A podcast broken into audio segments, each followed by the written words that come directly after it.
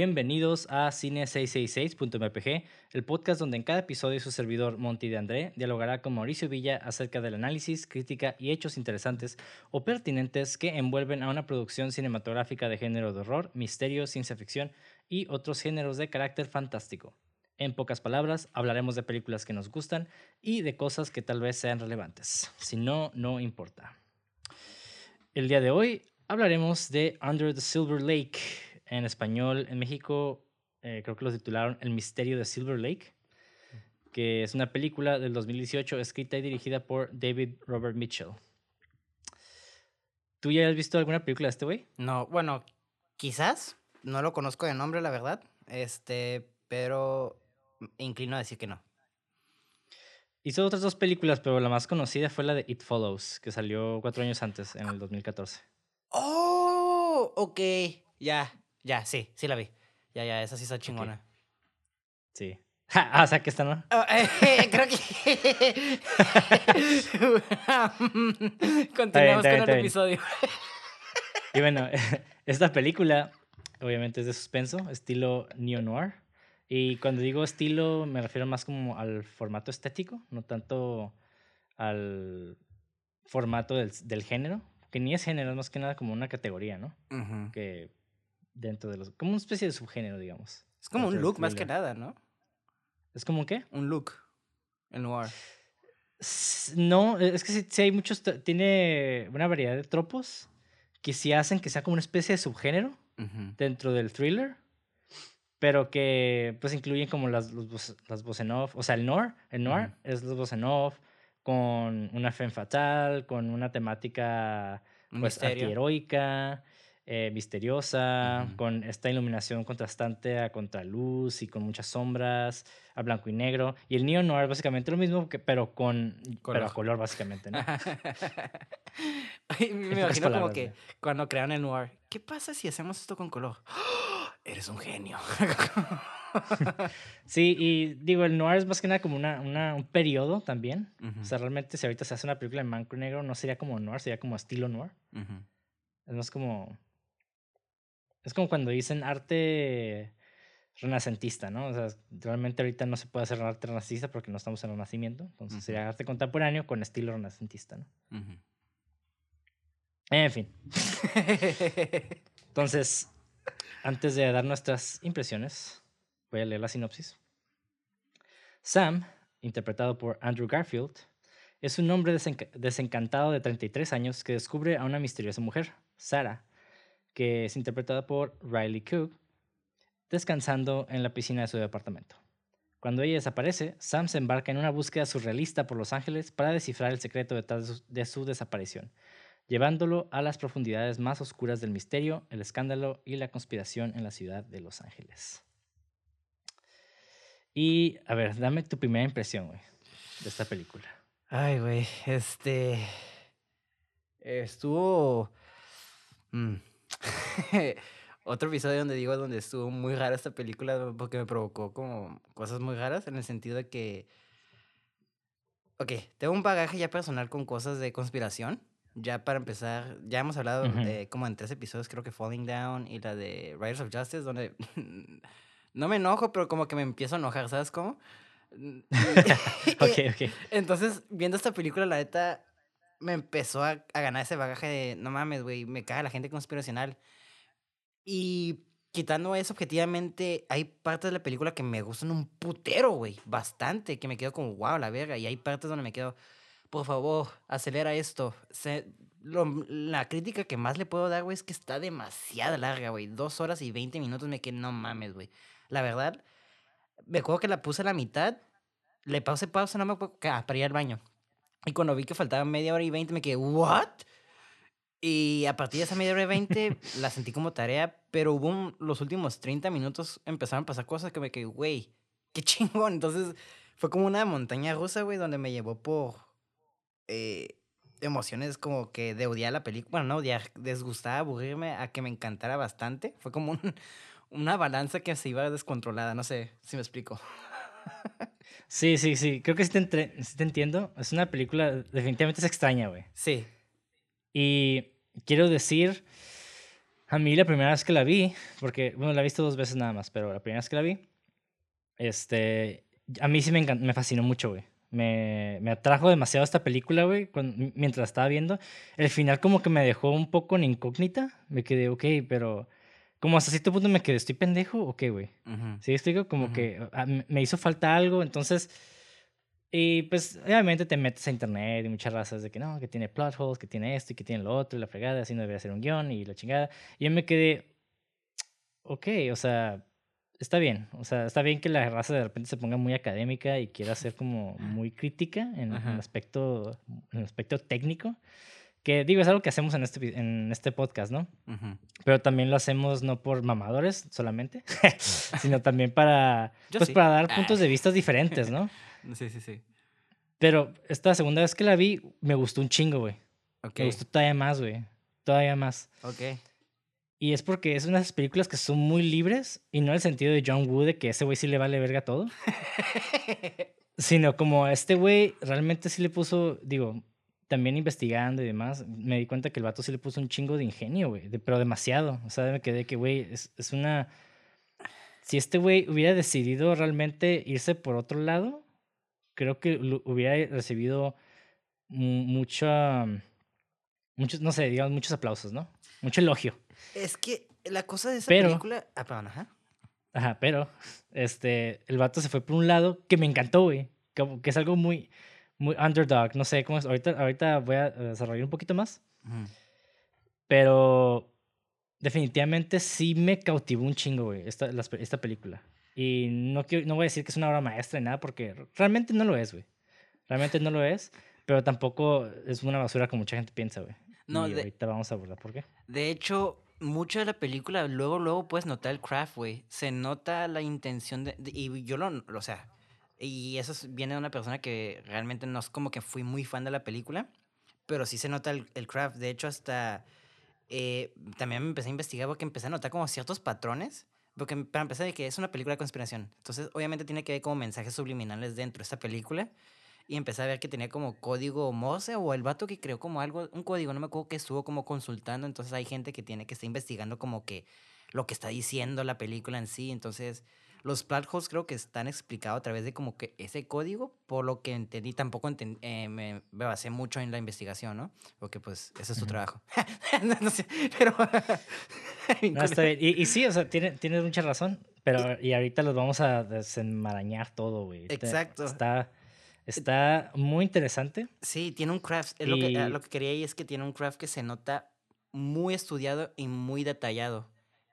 Pero sí, güey. algo en mí no cuajó mucho, que creo que fue el personaje que más vamos a entrar a detalle. Y te digo que es la, la duración de la película, sí me hizo, eh, sí la sentí bastante. Pero fuera de eso, bueno, igual vamos a entrar más a detalle, ¿no?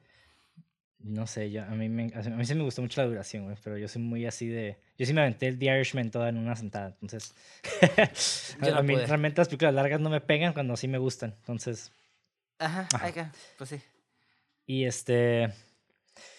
Y bueno, eh, solo quiero aclarar antes de, de, de, continuar con esto, muchas de estas ideas que voy a decir ahorita, o sea, es un guion que yo elaboré con análisis de otras personas, con artículos, con mis propias ideas, porque realmente, de hecho sí le puse un chingo de mi, mi propio análisis, pero obviamente sí lo voy a mencionar cuándo, es cuál, cuál es cuál, para, porque pues sí es interesante también ver diferentes puntos de vista en una película de este tipo, porque esta es una película que me recuerda mucho a David Lynch, güey. Mucho, güey. Que no es David Lynchiano, porque David Lynch ya raya en lo surreal, güey. Pero este güey todavía no es tan surreal. Pero como que sí, como que no. Y eso es, e, es, lo interesante de esta película, es de que no sabes si fue, si no fue, porque no hay tantas pistas, pero a la vez tiene un, tiene un motivo porque no hay tantas pistas en ese aspecto.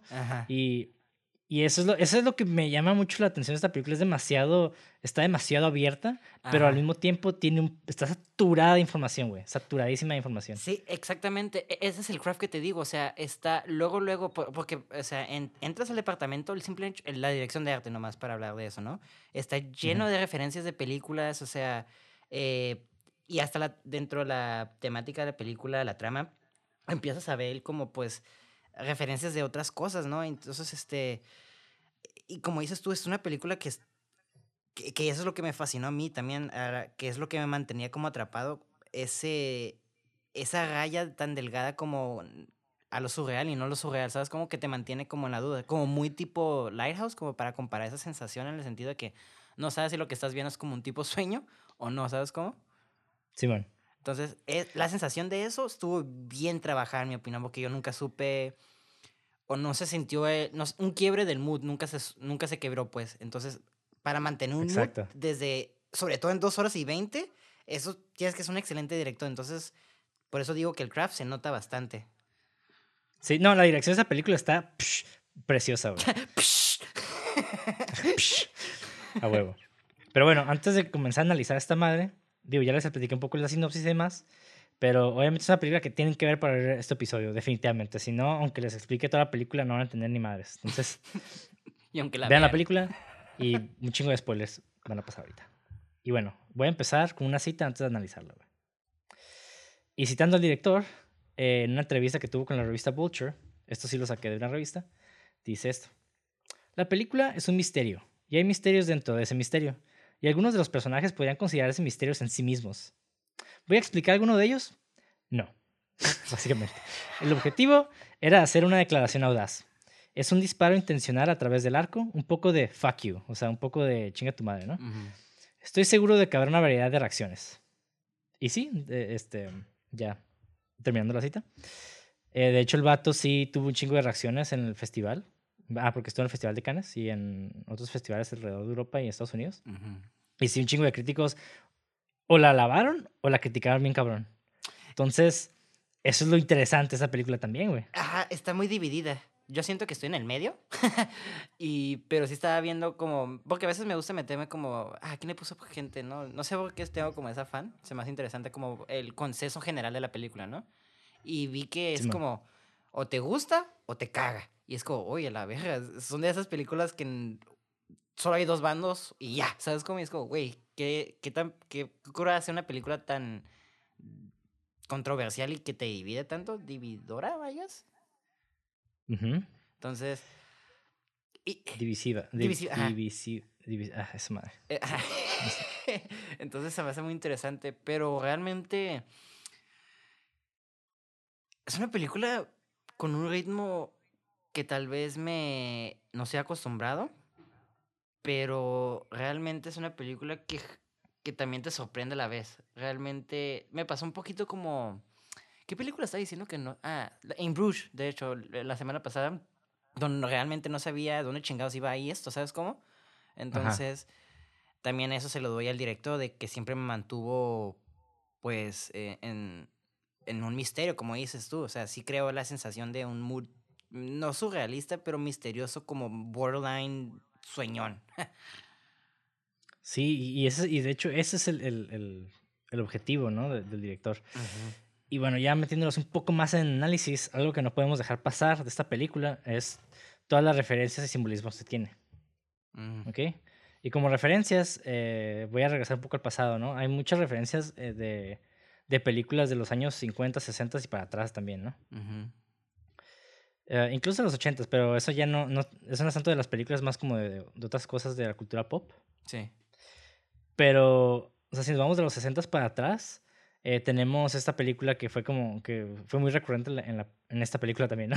Que se llama Something's Gotta Give, que es una película donde sale Marilyn Monroe. Sí. Bueno, y que no terminó.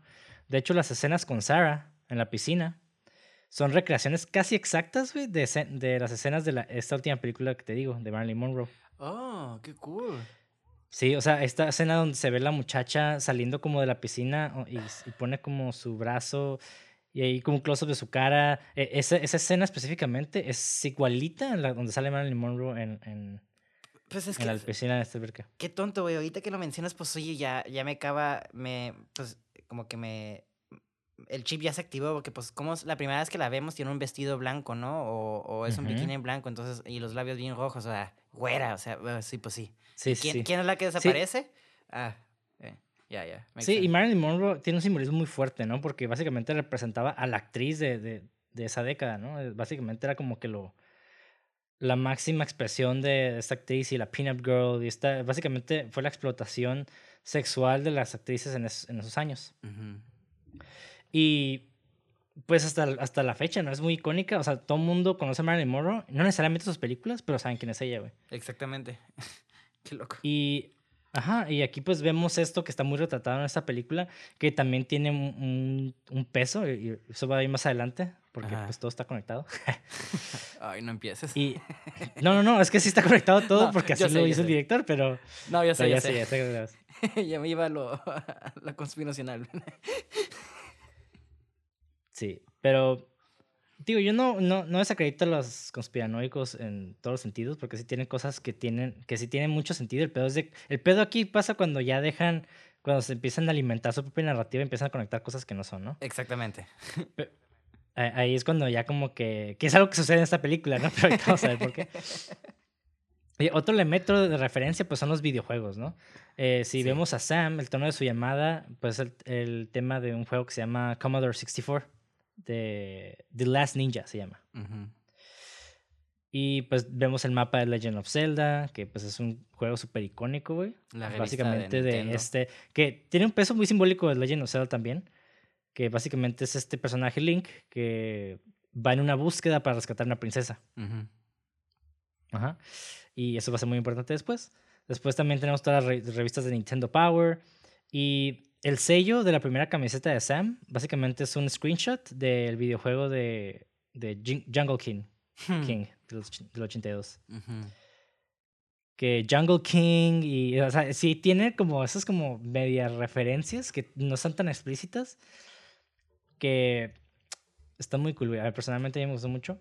Y luego tenemos otra referencia a, a Hitchcock, Alfred Hitchcock, que Sí. los que no sepan quién es, obviamente, pues, yo creo que todos van a saber si están oyendo este podcast, los que lo oyen, yo creo que so- sí saben quién es. Los que no, pues básicamente es un director súper, súper, eh, básicamente, que ha ¿cómo, ¿cómo se dice la palabra? Que ha influenciado un chingo, básicamente, en, en- en Hollywood, especialmente a to- casi todos los thrillers, incluso el horror, güey. Ha sido como unos Sí. exponentes muy grandes de, de mediados del siglo, Me ¿no? atrevería a decir que él es el papi del thriller, güey. Sí, ajá, sí, güey, la neta sí. Y, por ejemplo, cuando Sam se encuentra con las dos actrices mientras ve la película en la que están, Mm, se revela que las actri- actrices están apoyadas en una lápida, ¿no? Que dice Hitchcock, Ajá. en esta lápida. Y cuando Sam mira a sus vecinos con binoculares en, en, en su balcón, el vato tiene un cigarro y un teléfono en la mano. Rear Window, ¿no? Y esa... Ajá, y, esa, y, ese- y el vato se encuentra en la misma posición que Jeff en Rear Window. Y aparte el vato también tiene un póster de Rear Window en su Sí, departamento. cierto. Sí. Y luego, si nos vamos un poco más extradiegético, el, el, el director o el cinematógrafo, no sé quién decidió esto, pero se utilizan, se utilizan, se utilizan muchos planos de cine como el God's Eye View, que es un recurso que usaba mucho Hitchcock, que básicamente el punto de vista de Dios es como la cámara cenital, casi como de lejos, Ujú. a, una, a una persona hablando, pues no sé, un- o una persona haciendo una acción en un punto muy, muy alto, ¿no? Que se ve como, se ve casi como una hormiga, güey, el personaje. Sí, sí, sí. ¿Sabes qué? Y es algo que sucede mucho. otra cosa que también noté que se usaba mucho pues, en la década de, de Noir también, este, ahorita que lo mencionas, esas técnicas viejitas, bueno, no viejitas, pero... Hitch- Anyways, eh, era ya es que la primera vez que salió la mucha en la noche, tenía los ojos como más... Brillantes. Ajá, exactamente, que es como... un- Ajá. Ajá, entonces eh, ahí está la, el, también ese tipo de iluminación le da como el mystique de la muchacha, ¿no? De que, bueno, el tipo de femme fatale, ¿no? Este, apoyando la, al, al- al- no es la teoría, pero la referencia de Mal Monroe, ¿no? Sí, sí, sí. Y después tenemos otra referencia como a The Amazing Spider-Man. sí. Que, que The Amazing Spider-Man aquí funge de dos maneras muy, muy chistosas, ¿no? Porque la primera es de que obviamente Spider-Man o el Hombre Araña es un, es un héroe. Ajá. Y pues es lo que se intenta retratar con Sam, que es como una especie de héroe también, ¿no? Entre comillas. ujú, Donde, haz de cuenta que Sam se despierta en el sofá después de que los niños pues vandalizaron su automóvil y se le quedó como algo en su mano, ¿no? Era un chicle. y el vato, cuando, el vato cuando agarra el cómic de Amazing Spider-Man, curiosamente, Ajá. el vato no lo puede despegar, que es un shoutout a que Spider-Man al principio cuando agarró sus poderes, el vato no podía despegar su mano de cosas, ¿no? Sí. También se me hace curado Y- que te, Andrew Garfield era Spider-Man, ¿sabes cómo? Ajá, exactamente, es lo que iba, que ese güey es Spider-Man. Y luego sale Topher Grace, el Eric de That 70 Show, Venom. que, ajá. básica- ajá, que fue Venom en la trilogía de Sam Raimi. Y pues obviamente también hay pósters e imágenes de cómics de Spider-Man alrededor del departamento y otros lugares, ¿no? Sí. Si sí, se sí, pone sí. atención, como que al fondo se pueden ver imágenes de Spider-Man. Sí, de hecho, la dirección de arte, bueno, no sé si fue la dirección de arte, me imagino, o también, pues, una combinación de todo, ¿no? Pero está súper lleno de información, güey, el pinche departamento de ese güey. O sea, entras y todo, casi, casi, casi diría que cada pinche utensilio que está ahí y referencia visual de películas está llena de información, güey. Es como, esa sí es una película que tendrías que ver varias veces, güey, para tratar de descifrar toda la información que está ahí que se te va, nomás porque pues es como una secuencia de- chiquita, ¿no? O un, un segundo que nomás aparece y te quedas, ah, ok, pero al momento de escucharlos, ah, ya, tiene sentido. Ya esa pequeña información crea más información, ¿no? Simón. Y sí, definitivamente. Y aparte, digo, hay un chingo de pequeños datos que ahorita les voy a mencionar después de esta siguiente referencia, que se van a quedar, no mames, es casi como, como ya está mamando demasiado, pero tiene un chingo de sentido y si, lo, y si les ven, porque también les voy a dar los tiempos, es- más, se los, voy a hacer se los voy a dejar como dinámica si quieren, ¿no? De que oigan el podcast mientras tengan la película enfrente y traten de pararlo en ciertos minutos o segundos para que vean lo que les digo, ¿no? Tienen tarea. Ah. Tienen tarea. No, no, no tienen que hacerlo. Igual voy a- lo voy a describir, pero igual sí, es como también la cura, ¿no? De, Sí. ah, pues si quieren meterse, interactuar con la película, pues pueden hacer eso. Sí, sí, sí, sí. Y bueno, la siguiente referencia es The Shining, que realmente no tiene tanta, tanta, tanta referencia, pero para mí sí, tiene- sí cumple como con algo muy, muy esencial, ¿no? Es de que en el baño el vato se, le- se- se ve un azulejo verde a su lado. No, sé- no sé si te- si te acuerdas de, de The Shining. Sí. Igual aquí en la película de Andrew Silverlake también hay un azulejo verde a su lado, que, para, que es como turquesa casi, casi, güey Sí. que aparece en la escena de, de la bañera y está hablando con esta muchacha que está vestida como de... Enfermera. De, de enfermera, que también ella es algo, es, es algo, algo simbólico muy, muy interesante, güey. Y bueno, eh, ese fue un paréntesis. Y probablemente este, este azulejo sea como un homenaje, ¿no? Y esta escena del baño también me recuerda mucho a, si te acuerdas, la habitación del hotel Overlook es 237. Ujú. Y la, el cuarto de este güey es el 23, que básicamente son los dos primeros números del, de ese hotel. Del hotel, ajá. Ajá. Pero digo, no, esa puede ser mera coincidencia, ¿no? También, obviamente. Pero lo que viene después, ahorita lo que empieza a hablar, igual lo pueden dar un poco más sentido con lo que, con este, con este dato específico. Porque, como dije, todo está conectado.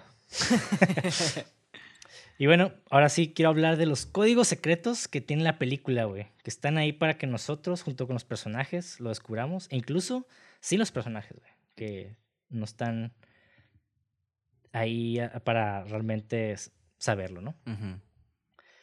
Y bueno, haz cuenta que me metí un blog que se llama Pulse Peram- Perambulations. Que este güey básicamente juntó todos los threads de Reddit y hizo una lista de estos códigos, güey. De pues raza se puso a investigar la película y pues también a encontrar todos estos simbolismos y estos códigos que mucha gente pues dijo, nah, están mamando, ¿no? Pero ya cuando los juntas todos te quedas a la verga, güey. Está, se nota que el director sí lo hizo. Ya les voy a decir por qué. ¿Qué es lo primero que vemos, güey? Cuando empieza la película. No sé si te acuerdas, güey. Ah, no, no me acuerdo. Es algo, es algo, es algo súper, súper inconsciente, güey. Ok. En los créditos iniciales, güey, que esto parte del segundo 28 de la película, se ven cuatro símbolos de cuatro animales, así como en, en- de colores, Ajá. rápido, antes de empezar con la escena del güey llegando al café. Que es un símbolo de un unicornio, un tigre, una víbora y un león. También al final salen, ¿no? Eh, sí, al fin, ahorita, ahorita vas a ver. Ajá. Sí, ya. Pero ya, esta ya lo recuerdo. dice... mm, No, es que, mm, de hecho, creo que al final no sale, perdón.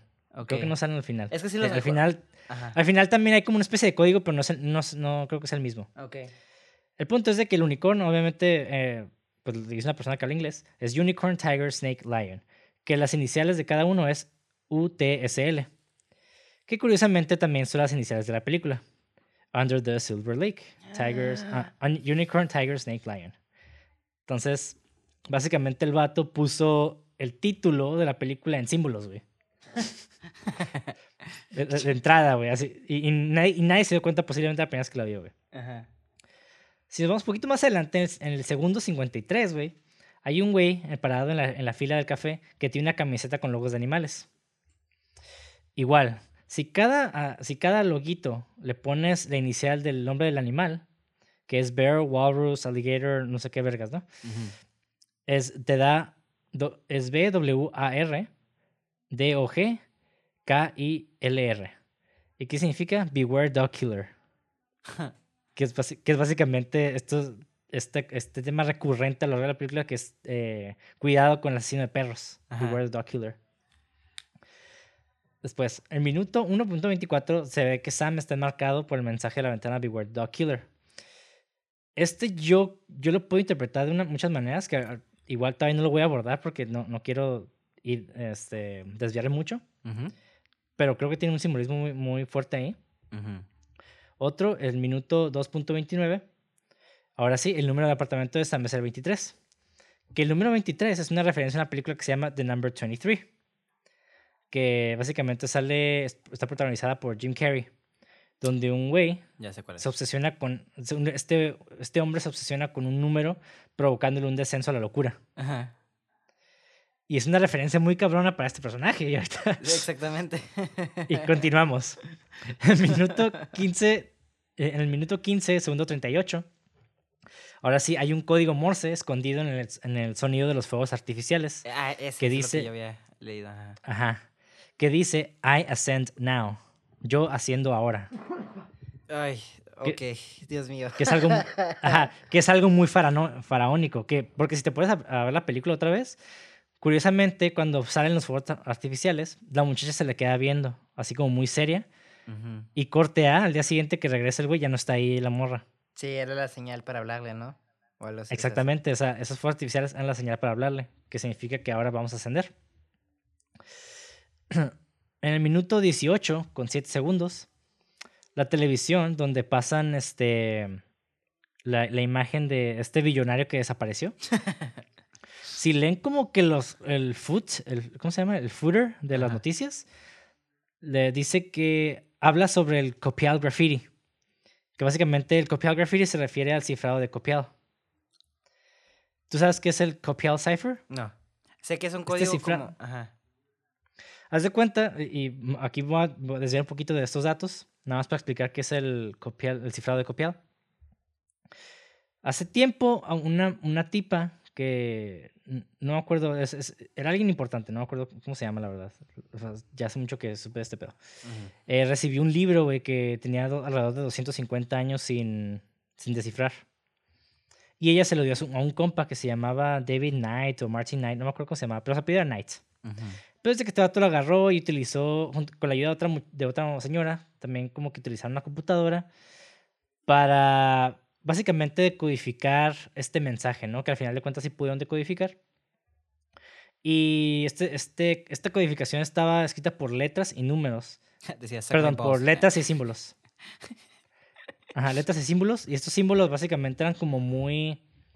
casi, casi masónicos, güey. Pero el pedo es de que. eh, se descubrió que este era un mensaje de una sociedad secreta de hace un chingo, de hace 250 años, que se llamaban The Oculists, los oculistas, que básicamente estos- esta sociedad de hombres que.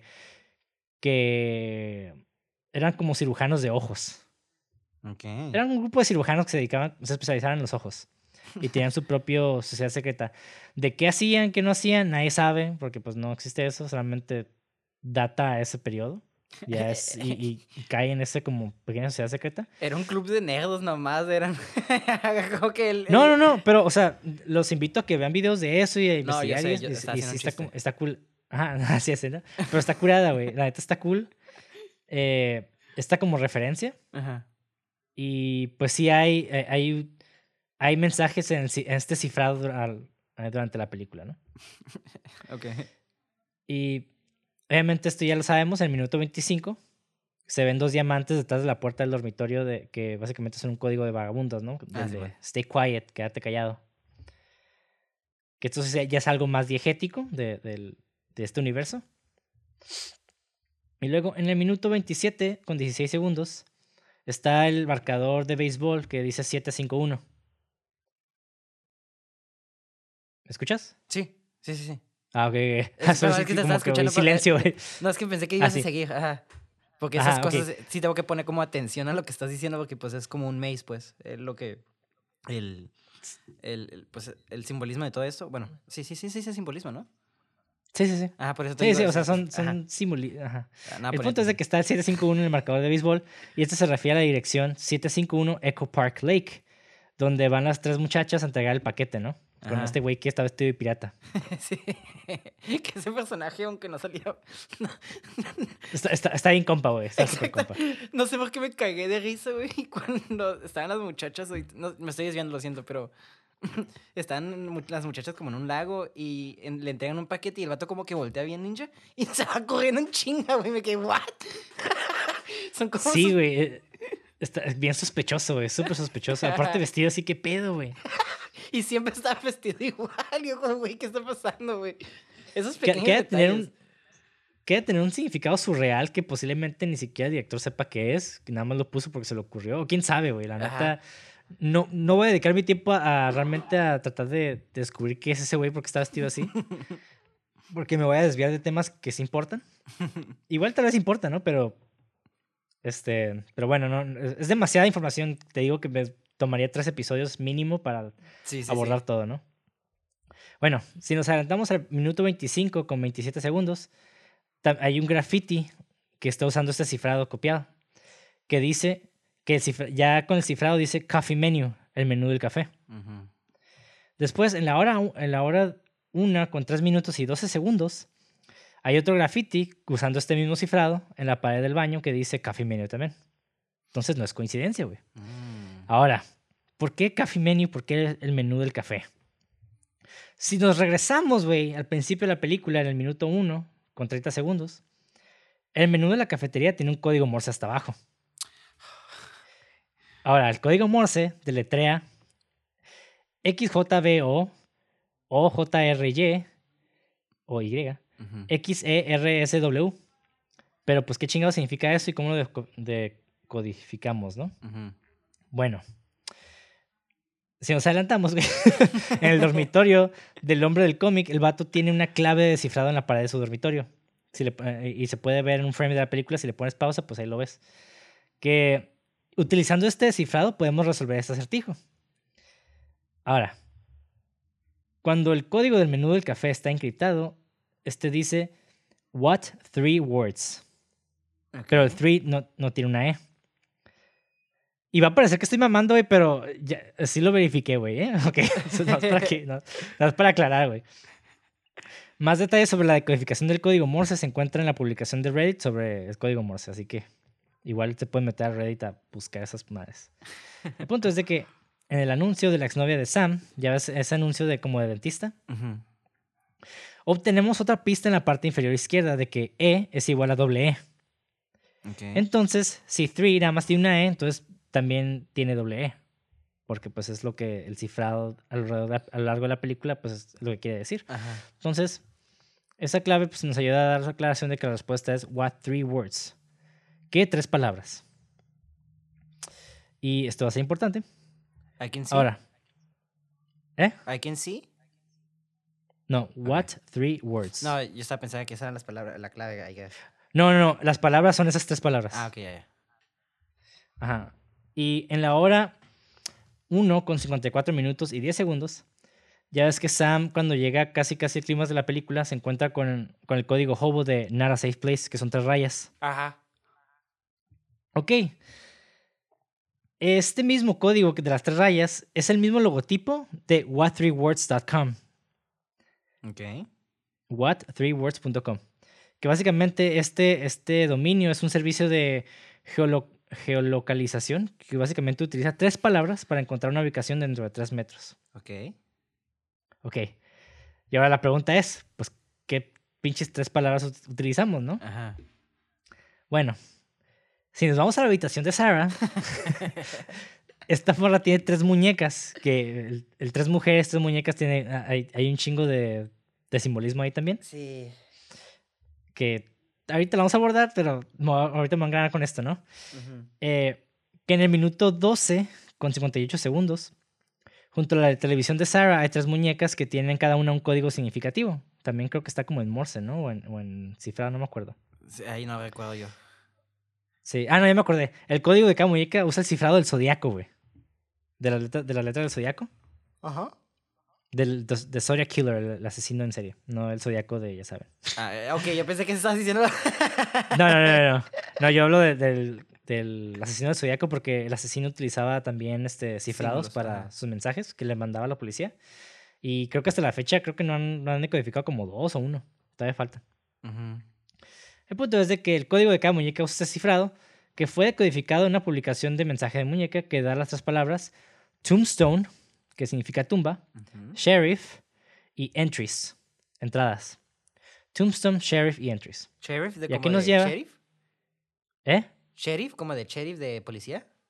Sí, sí, sí. Ok. Entonces utiliza Tombstone, Sheriff y Entries. ¿Y a dónde nos lleva esto? Pues cuando usamos estas tres palabras en what3words.com, eso nos ubica en un área de bosque cerca de Mitchell Peak y Sphinx Crest, que básicamente, pues el director se llama Mitchell y Sphinx es una referencia a, pues, a las esfinges de Egipto, que, Ajá. que tienen una relevancia muy, muy grande para lo que los billonarios quieren hacer. Respecto a porque los billonarios ah, originalmente en la película creo que se querían enterrar porque así iban a ascender. Y es algo que realmente los, los faraones hacían. O sea, esos güeyes creían y por eso construían las pirámides. Es- Era, era su manera para acercarse a, a esta, esta divinidad. Ujú. Y por eso los guatos cuando se enterraban, los enterraban con sus posiciones más grandes. Y por eso los billonarios hacen esto con las tres morras y llevarse de sus posiciones más queridas y Ay, no bla, bla, bla, ¿no? Esa... Pero, pero eh, ajá, o sea, todo este desmadre es un, es un mame del director bien curada, güey, que me dio un chingo de risa, güey.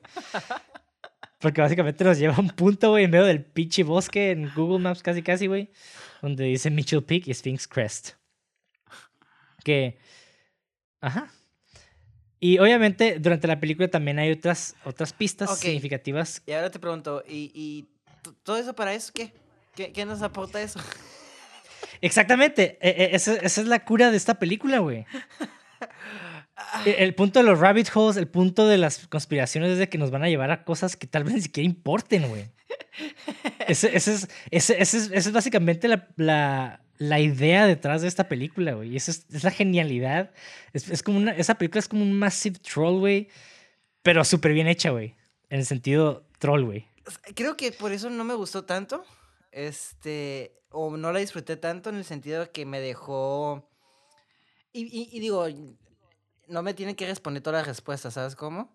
Pero realmente no respondieron nada y me quedé pues. Y, y yo no sentí que el personaje. Ajá, digo, pero. Es que, es que se- sí, sí puedes encontrar respuestas si conoces todos estos simbolismos y aparte pues, las referencias y demás. eh, Sí puedes iba. encontrar una respuesta. Ah, ok. Que, que sí hay como una especie de, de- Hay como pistas que te dan la oportunidad de tú realizar tu propia respuesta. Porque al final de cuentas una conspiración es eso, güey. No puede, es imposible resolver una pinche conspiración, güey. Porque ahora sí que es un pinche rabbit hole. Esa, esa es la cura, güey. No, no puedes. Es imposible. Ah, Creo que por eso, porque- ya, ya, ya, ya que estás diciendo eso, creo que pues por eso es el meollo de mi problema con la película, porque personalmente ya tengo un arraigo con eso de las conspiraciones. eh, y el no saber algo para mí me intriga un putero y el que no me haya resolvido nada aquí es por la, gene- por, por la naturaleza de ser una conspiración. La película como que adapta a ese tipo, de- entonces por eso no creo que haya cuajado conmigo, ya que mencionas eso. No sé si me expliqué. Sí, sí te explico. Pero mira, todavía no terminamos de analizarla. Hay mucho que todavía falta analizar, güey. Claro, claro. Y creo que nos vamos a acercar un poco más a la respuesta, güey. Que no la tengo, güey, porque yo no soy ninguna autoridad para decir qué es y qué no. Pero definitivamente sí, o sea, sí hice mi tarea, güey, la neta, de estar investigando, de ver análisis. Y también me puse acá yo a analizarla por mi propia cuenta, apa- a- digo, antes de hacer mi, mi- de buscar esos análisis. Y como que hay muchas cosas que sí convergen y que sí tienen sentido, güey. Ok, continuamos entonces. Pero, pero les voy a dar opciones, cada quien escoge lo que quiera, ¿no? Ok. Va a ser lo interesante, güey. Bueno, regresando a lo de Tombstone, bueno, tumbas, sheriff y entradas. Pues si vemos en la película hay lápidas por todas partes de las tumbas y la cámara se enfoca de manera única en una lápida de Wells cuando Sam se está despertando en la tumba de Gaynor. Que curiosamente está muy chistosa, ¿no? Porque su mamá le habla de, ah, acabo de ver esta película con esta actriz y básicamente y el vato está enfrente de, De la de tumba. esta tumba de la actriz. Ajá. Que puede tener un simbolismo muy cabrón eso también. Pero no me voy a engranar. Eh, Después tenemos al sheriff que... Tenemos a un sheriff llamado Barnes, que es el que básicamente va a desalojar a Sam. Mm. Está la- una grúa del sheriff que se lleva el coche de Sam. Y también pues, está el rey Hobo que de cierta manera actúa como una especie de sheriff también, güey. Creo que ese fue mi personaje favorito. El, King, el Hobo King, güey, a huevo. No mames. Es el mejor personaje del mundo, güey. Y pues las entradas son tumbas, porque cuando Sam menciona los búnkeres, le dicen que son tumbas. Sí, cierto, sí, cierto. Y digo hay más, pero el último cifrado que encontré, que es en los, en los créditos, básicamente el cifrado César, para uno de los créditos, dice que B es igual a A. Pero para ese cifrado les diré al final de los fun facts qué significa, güey. Mm. Que igual, tanto pedo para cagar aguado, pero lo voy a hacer, güey. Ahora, tomemos esta, esta película como una conspiración que sí sucedió. ¿Ok? Como primer, nada más como primera perspectiva, güey. Una de las cosas que la película retrata es que al, fina- al final de estas líneas narrativas de conspiración siempre nos vamos a encontrar con, pues, con una pared o un camino truncado, ¿no? Como un algo que no, no hay final, güey. O más bien algo que tiene un final, pero realmente no somos capaces de verlos, ¿no? Y el personaje principal tiene un quote que dice así. Tal vez haya personas que son más importantes que nosotros, más poderosas, que comunican cosas en el mundo que están destinadas solo a ellos y no a nosotros. Que la neta, güey, yo sí creo eso, güey. Obviamente hay gente que tiene un chingo de feria que va a hacer pe- pendejadas por puro narcisismo, güey. Bueno, vas para mamar, tienen feria y están aburridos. Y que realmente sí lo hacen en secreto, entre comillas, pero no nos incumbe y no van a hacer ningún cambio en el mundo. O tal vez sí, no sabemos, güey pero pues no tenemos ni la certeza ni los, ni los hechos para realmente pelear con esta idea, ¿no? Claro, yo también, yo concuerdo con el, contigo con eso, o sea, eh, hasta yo cuando he escribido cosas, trato de, no Escrito. de, eh, escrito, perdón, eh, eh, no, no encriptar así como con mensajes, pero siempre hay una, una inscripción, un mensaje detrás de lo que yo escribo, ¿sabes cómo? Entonces, y eso es de una manera creativa. Me imagino que había un pendejo que se le ocurra mandar un mensaje subliminal. Y es normal, güey. O sea, también este, creo que es parte del arte también trata de mantener un mensaje bajo, pero ya depende del mensaje también, ¿no? O sea, ya no te pases de vergas. Pero pues, o sea, no sé, como tú dices, o sea, mm, no sé. Ok. Y bueno, como digo, realmente sí existen cosas que pasan más allá, como ahorita estamos mencionando, claro. pero ese no es el problema. Obviamente el problema es hasta dónde podemos descubrir sin aventarnos maromas mentales, básicamente. Exacto. Y esto está cool, güey, porque yo encuentro dos fenómenos, güey. Eh, uno básicamente es como la visión paranormal y la otra es una, una, una versión muy, muy científica, güey, de por qué también vemos cosas de repente como conspiraciones, ¿no? Y una de la manera paranormal, güey, es de que cuando como colectivamente, güey, ¿tú sabes qué son los tulpas, güey? ¿Los qué? Las tul- los tulpas. No, he escuchado la palabra, pero no, no sabría explicarla o decirlo. Ok, básicamente, güey, un grupo, cuando un grupo de personas o muchas personas creen en algo firmemente, esta cosa se materializa, güey. Mm, Es básicamente como, como algo que pasa, que sucede a creencia de, de las demás personas, ¿no? Entonces mucha gente dice, no, es que Dios creó al hombre. Y tal vez Dios existe porque nosotros lo creamos. O sea, si me explico? Como sí, que... sí, sí. Como Berserk. Entonces... Ajá, entonces estas, estas, eh, ya sé, siempre mencionamos Berserk, Exacto, lo que sí. te iba a decir, referencia a Berserk. Ting, ting, ting. Ajá, y es algo que sucede, por ejemplo, le, sucedió a una manera ya supernatural, güey, sobrenatural, a Alan Moore, que es este escritor de, de cómics y demás. Watchmen y todo eso es para la gente que lo quiere ubicar. Sí. Este güey mencionó, güey, que al vato se le apareció John Constantine, güey, en un, en un café, güey, o algo así, güey. Al vato dijo que vio a pinche John Constantine. Y dijo, no puede ser Sting, güey, porque Sting es alguien completamente diferente, en- no, no nada más en la cara. Ah, los que no sepan, John Constantine está basado en el, en el Sting. cantante Sting. Ajá. Ajá. Su, su apariencia, pero realmente no era Sting, era un pinche. Y el vato dice que el vato eh, entró John Constantine, güey, se le quedó viendo y como que lo miró de una manera como medio, medio, tú me conoces y yo sé quién eres tú. Y el vato nada más se dio la vuelta y se fue, güey. Y el güey Alan Moore se quedó como perplejo, güey. Y curiosamente muchas personas de DC Comics, escritores, lo han visto, güey. Eso es lo extraño, güey. Y lo pueden buscar en internet, ¿eh? Pongan ah, Alan Moore, eh, John Constantine, aparición o lo que sea, y van a, y van a ver, hay un chingo de threads, güey, eso. Está muy interesante, güey. Está, ajá, no sé, está muy interesante eso, güey. Y la otra, que es una explicación un poco más científica, güey, que es la frecuencia ilusoria, que es lo que se le llama el fenómeno Bader-Meinhof, que este es un sesgo cognitivo, básicamente que después de notar algo por primera vez, tenemos una tendencia a notarlo con más frecuencia, lo que nos lleva a creer que tiene una alta frecuencia de ocurrencia, como, como que está pasando eh, conspiranoicamente, ¿no? Sí, sí, sí. De hecho, cosa, de de hecho, hasta lo podemos, te lo voy a poner como una, un ejemplo más absurdo cuando cortas con tu ex o lo que sea. Por ejemplo, empiezas a notar cosas que nomás veías con ella, ¿sabes cómo? Por ejemplo, el tipo de carro, yo empecé a ver ese pinche carro en todas partes, ¿sabes cómo? Entonces, son cosas que no notabas, pero cuando ya lo notas, pues ves la cantidad que había antes de la misma cosa. No sé me estoy explicando. Sí, sí, sí, es como cuando ves tu carro, cuando te compras un carro ya lo empiezas a ver en todos lados. Sí, como que, ah, soy único y ves que, que todo el mundo tiene el mismo pinche carro y te quedas, ah. mm. Exacto, güey.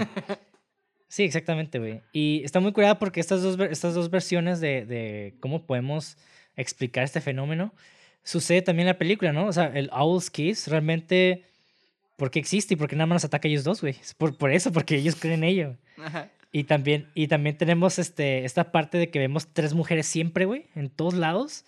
Y este puede ser esta frecuencia ilusoria de que no, tal vez no hay nada sobrenatural, güey. Nada más es como una coincidencia, güey, de que lo estamos viendo, güey. De hecho, la Owl's Kiss nomás desaparece de la nada. Sí, cierto, ahorita que lo veo, ella, el Andrew Girlfield, le pone una pistola y creo que sale corriendo y ya sale y, y queda eso Sí. eh, Sí, y- ¿no? digo, lo estamos tratando de explicar desde el punto de vista asumiendo que, que la conspiración sí existió. Exacto. Ajá, e- eso es lo, in- es lo interesante de esta la película, porque hay muchas versiones, como que es... Ajá. Ajá, ajá. Y, y pues sí, ¿no? Este, como nos- nosotros no sabemos cuál es ese final dentro de la conspiración, pues estamos ah, condenados a conectar hilos que probablemente pues no estén conectados entre sí para alcanzar este final, ¿no? Y lo ideal pues sería, sería seguir la evidencia, que es algo que Sam se hace en este caso, pero está chistoso porque al final se topó con, con esta paradoja, no paradoja, como esta situación de que pues no, hay no había nada que resolver, güey. O sea, llegué a este punto, sí, adquirí el conocimiento, pero pues no había nada que resolver, güey. O sea, nada más lo conocí y ya, güey. nada, nada, nada cambió en mi vida. Eso es lo, eso es lo chistoso de, de este desmadre, güey. De que al final de cuentas el vato no cambia, güey. ¿Eh? De hecho, quedó, hasta quedó peor, porque pues pierde todo técnicamente. Sí, güey, por esta pinche obsesión, güey, exactamente. Ahora, vamos a analizarlo desde el punto de vista de que nada es real.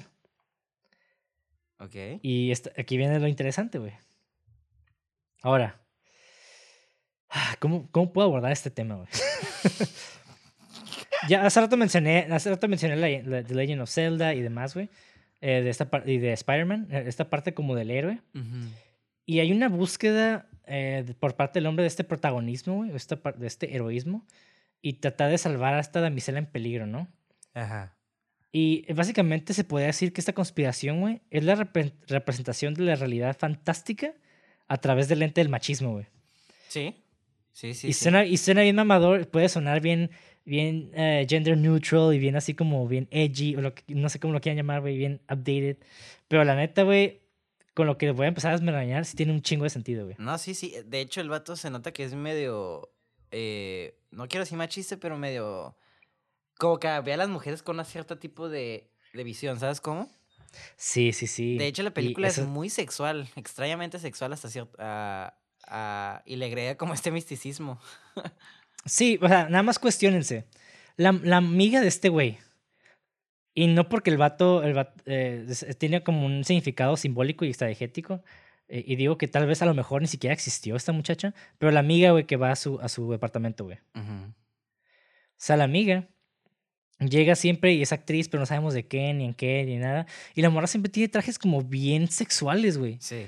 O sea, y, eso me lleva a pensar, tal vez la, la morra era actriz porno, Exacto. Sí, ¿no? sí, sí, sí. Porque de O sea, hecho, puede porque ser eso. las otras actrices que vemos en la otra película también son porn stars. Bueno, prostitutas más bien. Sí, y aparte, güey, nada más puede ser el, el- la manera en cómo él la ve, güey. Ajá, sí, sí.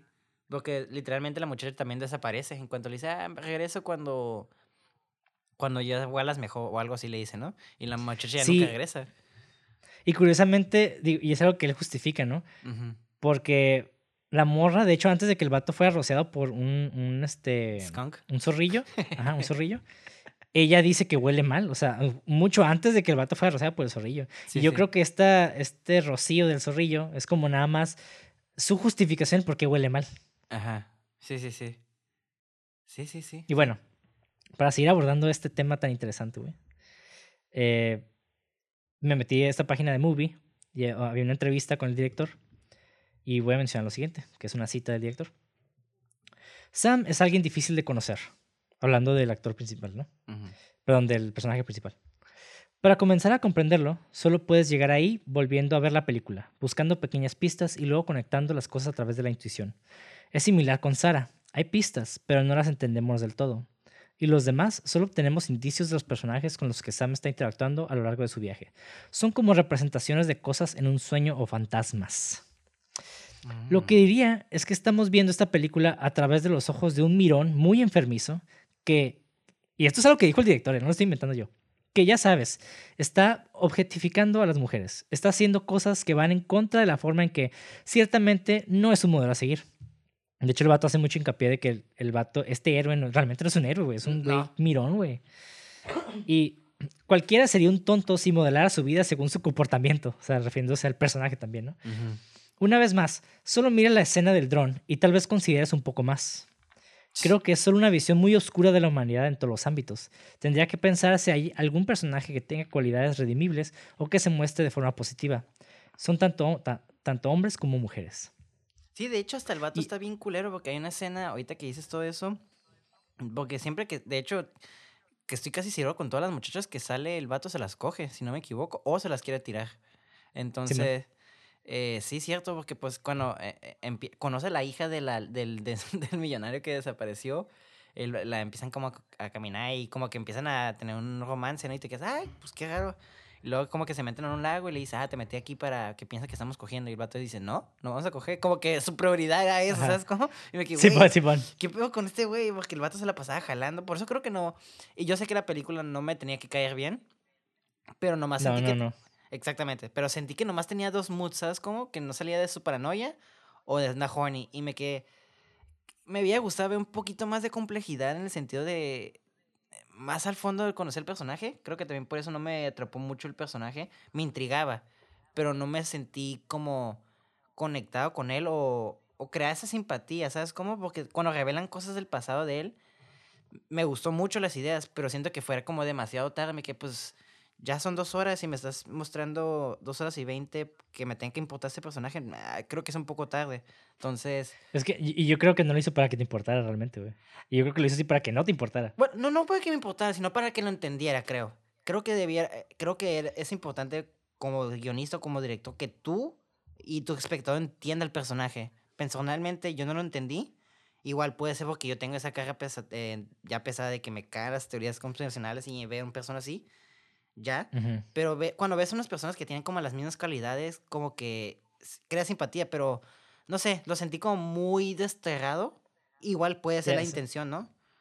Ya, ya, ya. Sí, ya te das una predisposición también que te, que te afectó, ¿no? Exactamente, entonces por eso también quise decir como que objetivamente... Un prejuicio, perdón. Ajá, un prejuicio. Entonces, objetivamente sí veo como el craft de la película, pero siento que no cuajó como...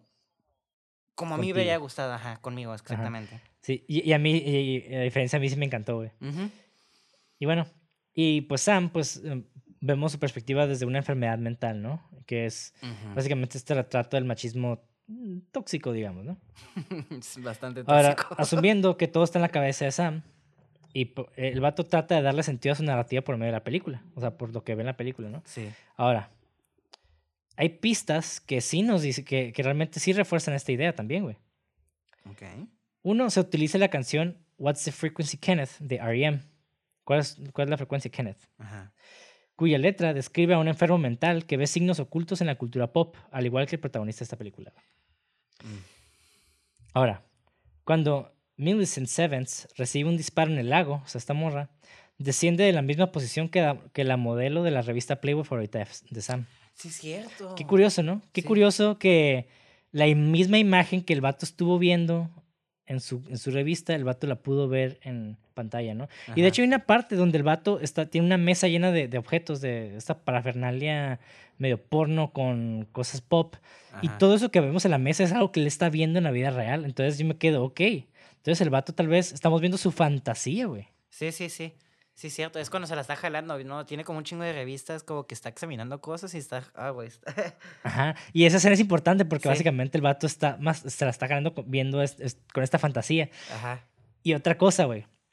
¿Te acuerdas que te dije que el departamento era el 23? Y, está- y, pues Jim Carrey, pues, este, perdón, la, la película de Jim Carrey, pues se trata de esta persona que está obsesionada con el número 23 y cae en decadencia. Sí. Pues es lo mismo, es una referencia muy craft, de- muy este, tiene un craft ahí muy cabrón. Sí, sí, sí, bastante. Y eso es lo curado de esta película, la verdad. Aunque no te vaya a gustar o, o la opinión que tengas de esta película, creo que la dirección está tan bien hecha en el craft y el craft de esa dirección y de, todo que no puedes negar los detalles. Por, ejemplo, yo me estoy quejando del guion y todo eso en ciertos puntos, ¿no? Pero Sí, la manera en que está todo hilado tiene coherencia y tiene sentido y sí lo noto. Simplemente pues son cosas que, como, como tú dices, mi prejuicio de que ya con yo ya tengo pinche coraje con esos vatos, ¿no? Pero también est- está, man. cura, está cura ver cómo pues tengo esa capacidad de ser objetivo, que es algo que estoy aprendiendo mucho aquí en este podcast, y ver cómo, aunque algo no te guste, no, que tiene que estar, no lo tienes que odiar o estar en desacuerdo, lo puedes apreciar, pero también ver los flaws. Y, y yo creo que esa película es una película muy buena, pero con flaws, pero esos flaws quizás no son tan graves. yo siento, yo siento que están adrede los flaws, güey. Yo siento que el vato sabía que eran flaws, pero que están ahí porque el vato quiere que estén ahí, güey. Sí, sí, y sí, y, y es que son eh, como hi- hilos, como por ejemplo la muchacha que desaparece de la nada, pero tiene sentido porque pues el vato se la pudo estar imaginando y cosas así, entonces por eso digo, es una película muy difícil de digerir y porque también tiene un ritmo muy, muy, muy, muy raro, pues. De hecho, muchos de los plots, subplots te los, no te contesta nada, por ejemplo, lo del perro, creo que no te lo contesta. Sí. Eh, bueno, ahorita vamos a abordar todo eso antes de que llegues, en- perdón, que sí, sigamos sí, con, sí. Esa, con esa línea, güey. Y Quiero regresar un poquito al sexismo, güey. Ajá. Porque es importante mencionar esto, güey. El sexismo de, o el machismo puede ser pre- perjudicial para la salud mental de los hombres. O sea, realmente, de acuerdo con la Asociación Estadounidense de Psicología, y cito, güey, los hombres que se ven a sí mismos como, play- como playboys o que tienen poder sobre las mujeres tienen más probabilidades de tener problemas psicológicos que los hombres que se ajustan menos a las normas tradicionalmente masculinas. Mm. Y esto es algo que muy curioso, güey, porque también te a pensar, la mayoría, güey, si no es que casi un gran porcentaje, güey, de, los, de las personas que son conspiranoicas son conservadoras, güey. Métete a pinche cualquier Instagram, de Facebook, lo que quieras, güey. La mayoría, güey, son pinches Trump, Trump supporters, güey, o son gente muy religiosa, güey. Casi siempre, güey. Eh, eh. Es- está bien, está bien loco eso, güey. Digo, no estoy diciendo que es ley. No, claro. O sea, claro que hay gente que ni al caso, pero es- hay, una, hay una inclinación para allá, güey. Un 70, 75% diríamos que sería como la inclinación, ¿no? Yo diría que hasta más, güey. Va, Pero sí, sí, sí. sí, ya- es que es sí. más por darle el número, ¿no? Ajá, exacto. Ajá. Y ahora, vamos a al Beware of the Dog Killer. Que Cuidado eso fue el- lo que más me intrigó, güey. Ajá, es que, mira, de, de les digo, no está resuelto en la película. Nunca lo, nunca lo resuelven. Ajá. Pero hay pistas que podemos como que medio juntar las cosas, ¿no? Ajá. Ahora. Ok, tenemos. Cuando Sam es interrogado por el, el, king, el Hobo King, el rey de los homeless, el vato tiene croquetas en su bolsillo, güey. Ajá. ¿Y por qué chingado Sam trae croquetas si no tiene perro, güey? Puede Ahora. ser. Ajá. Hay, hay dos posibilidades, güey. Claro. Una, para darle a los perros de las morras con las que se encuentra para hablar con ellas, güey, tirarles el pedo. Ajá. Es como su acercamiento. Sí. Otra es para atraer a los perros y matarlos. Porque hay una secuencia medio onírica, güey. No, es bastante onírica del que el vato está siguiendo un trail de, de estas, estas como galletas Sí, sí, sí. y les va juntando. Y después ve que hay perros muertos al final, ¿no? Sí. Como como esta mujer matándolo, güey. Ajá. Que está vestida, Y yo- curiosamente, de, de Sarah, ¿no? Ajá. Entonces yo me quedé pensando, güey, es- esa madre es un sueño, güey. Eso no puede ser real. Entonces, realmente, el vato, ¿por qué está soñando con esas mismas croquetas? Porque está soñando yendo hacia allá y un perro muerto. O sea, eso podría ser una respuesta de que el vato realmente es el, el dog killer. Pero ahí está medio raro porque en esa misma secuencia el perro se transforma en un hombre y nomás desaparece el cuerpo como que se parte en dos. Entonces ahí está. Sí, sí, sí, está, está medio extraño, o sea, realmente sí. Sí, Igual el hombre puede, el, el hombre puede significar el mismo, güey. exa- Exacto. sí, Porque, sí. porque, guacha, si vemos eh, el, cuando empiezan a hablar del killer, creo que empiezan a mencionar un güey tipo Chaplin, güey, en el- durante la época silente de Hollywood, Sí, de que el vato creo que fue básicamente eclipsado por un perro, ¿no? sí, Y el vato sí. empezó a odiar a los perros y le empezó a echar la culpa a los perros y demás. Entonces, realmente, los perros, el perro no hace nada, güey. El perro es un pinche perro y ya, güey. Pero este güey, esta persona, básicamente empezó a ver a estos perros como, como su impedimento al éxito, güey. Sí, claro. Sí, sí, sí. Entonces, este perro, güey, de cierta manera puede, puede representar un impedimento también para este personaje, güey. Porque el vato también, eh, el vato tampoco es exitoso, güey. Entonces, el perro puede significar algo, el, tal vez representa este fracaso, güey, del vato. Ujú. El fracaso no está con su novia, ¿no? También porque pues el vato es lo que... el- Bueno, por lo que entendí es que el vato está bien deprimido porque la moja lo votó, ¿no? Y ya no pudo que arreglar su vida. Exactamente. Entonces, el dog killer puede ser algo completamente simbólico, de que el vato está viéndose a sí mismo como el dog killer, porque realmente el vato, como los perros, cumple con esta, con su, con esta falta de éxito. El vato, pues, quiere asesinar esa parte de él, ¿no? ¿Sabes? Y Puede ahorita- ser este, ¿Y sabes qué? Este, creo que sí, güey, porque hay una línea que ahorita que acabas de decir, no sé qué dijiste ahorita, pero me, me cayó el 20. porque el vato, el vato eh, es capaz de violencia, o sea, vimos que golpeó a unos niños bien chingón y así bien Sí, brutal, o sea, y luego... que voy a mencionarlo, güey, a mí sí me dio satisfacción, güey. No, a mí también, nomás por- pelada. Pinche porque- morros hijo de la sí, puta verga. Nada me Sí, güey, se pasaron de verga, güey. Sí, digo, pero, pero lo que me refiero es de que si te vas a golpear a un niño tienes un cierto restricción, ¿no? Pero el vato le golpea en la Sí, sí. garganta. Pero y luego, y luego el vato mata a alguien, güey. Eh, y lo mata de una manera violenta. Y la línea que digo es cuando está como caminando con la muchacha y dice, si matas a un perro, pues matar a un hombre es pues bien X, ¿no? Y la muchacha dice, no, no, Ajá. creo. Entonces ahorita me estoy quedando, pues sí, el vato, ve- vemos que es capaz de violencia extrema. Y la línea ahí está justificada de que si mata, si matas a un perro, matar a un hombre, pues no, no, no hace un brinco muy diferente. No ¿Me estoy explicando lo que quiero decir? Digo, estoy ya Sí, sí, sí. Tiene sentido ya ahorita que dices eso, ¿no? Sí, digo, este es mi análisis, ¿eh? No, Pero también tuve, hice otro análisis de lo mismo, güey. Concuerdo, ¿no? O sea, sí tiene sentido, ¿eh? Sí, sí, porque también en cuanto empieza la primera toma que vemos de, de Sam, si no me equivoco, es el vato viendo el letrero de The Dog Killer, Beware the Dog Killer, o algo así. Simón. Entonces, sí, y aparte, ay, el- a lo que voy, el vato estaba en- en- encuadrado con ese, con ese anuncio, güey. Exactamente, ajá, exactamente. Entonces, esa es otra cosa curada porque me gusta, porque, tío, todos los plotlines de esta película no se resolvieron o intencionalmente se dejaron así, pues. Por ejemplo, el, plotline de los Dog Killers, podemos intuir que sea él. Yo no creo que sea él, aunque podría ser él.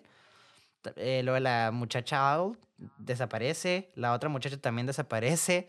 Entonces, está curada ver cómo, pues hay un, patrón de cómo dejar las cosas abiertas, pero creo que eso también me gustó mucho, ¿eh? Que dejaran las cosas abiertas, porque siento que la explicación no hubiera funcionado. A veces, como The Lighthouse, en el, no me acuerdo cómo fue la frase que dijiste, es que si te hubiera mostrado lo que hubiera estado en la luz, tus expectativas no hubieran concordado. Entonces, creo que aquí fue Sí. mejor decisión.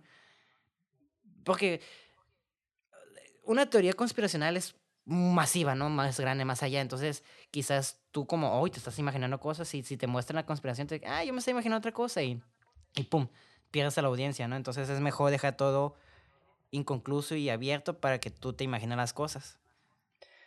Bueno, es- debatible, pero sí que en este, en este caso sí estoy de acuerdo, güey. Ah, yo, bueno, Porque yo es, sí es algo muy linchano también, güey. Porque. David Lynch tampoco trata de resolver todo. Te deja a ti que hagas las conexiones. Ajá. Y parte de la, de la conspiración es tú crear tus conexiones, ¿no? Exactamente. Sí, sí, sí. Y bueno, y regresando al Dog Killer, también le di otro análisis, güey. Que me llamó la atención esta segunda vez que la vi, güey. Eh, el vato cuando está caminando con la muchacha alrededor del lago, hay como unos anuncios, como unos pósters así de que dicen de God, no sé qué, Dog Killer. Pero God y Dog es, es la misma palabra al revés, básicamente, güey. Exactamente. Entonces, de- entonces, y aquí es lo que se me interesante, güey. ¿Qué pasa si en vez de Dog Killer es God Killer, no? Que de hecho la primera toma se ve así, se lee así porque estamos viéndolo de al revés, si no me equivoco. Exactamente, güey. Y aquí es donde se pone interesante, güey. O sea, esto es, ahora, quiero reiterar, este es un análisis que yo le di, güey. Ajá. Porque y con mi, con eh, mi limitado conocimiento del cine antiguo, ¿no? De Hollywood. Pero, pero algo que sí sé, güey, es que las celebridades de Hollywood a principios del siglo XX estaban puestas casi en un pedestal, güey. Realmente sí. eran consideradas como lo máximo, el máximo exponente de, de, la humanidad, casi, casi, güey. Es que eran estrellas.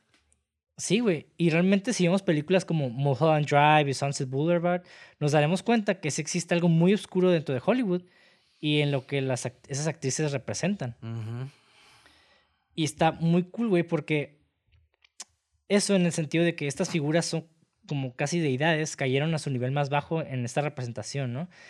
Eh, algo que, que, incluso se ve desde que se dio este cambio entre el cine silente y el cine a color, eh, perdón, con sonido.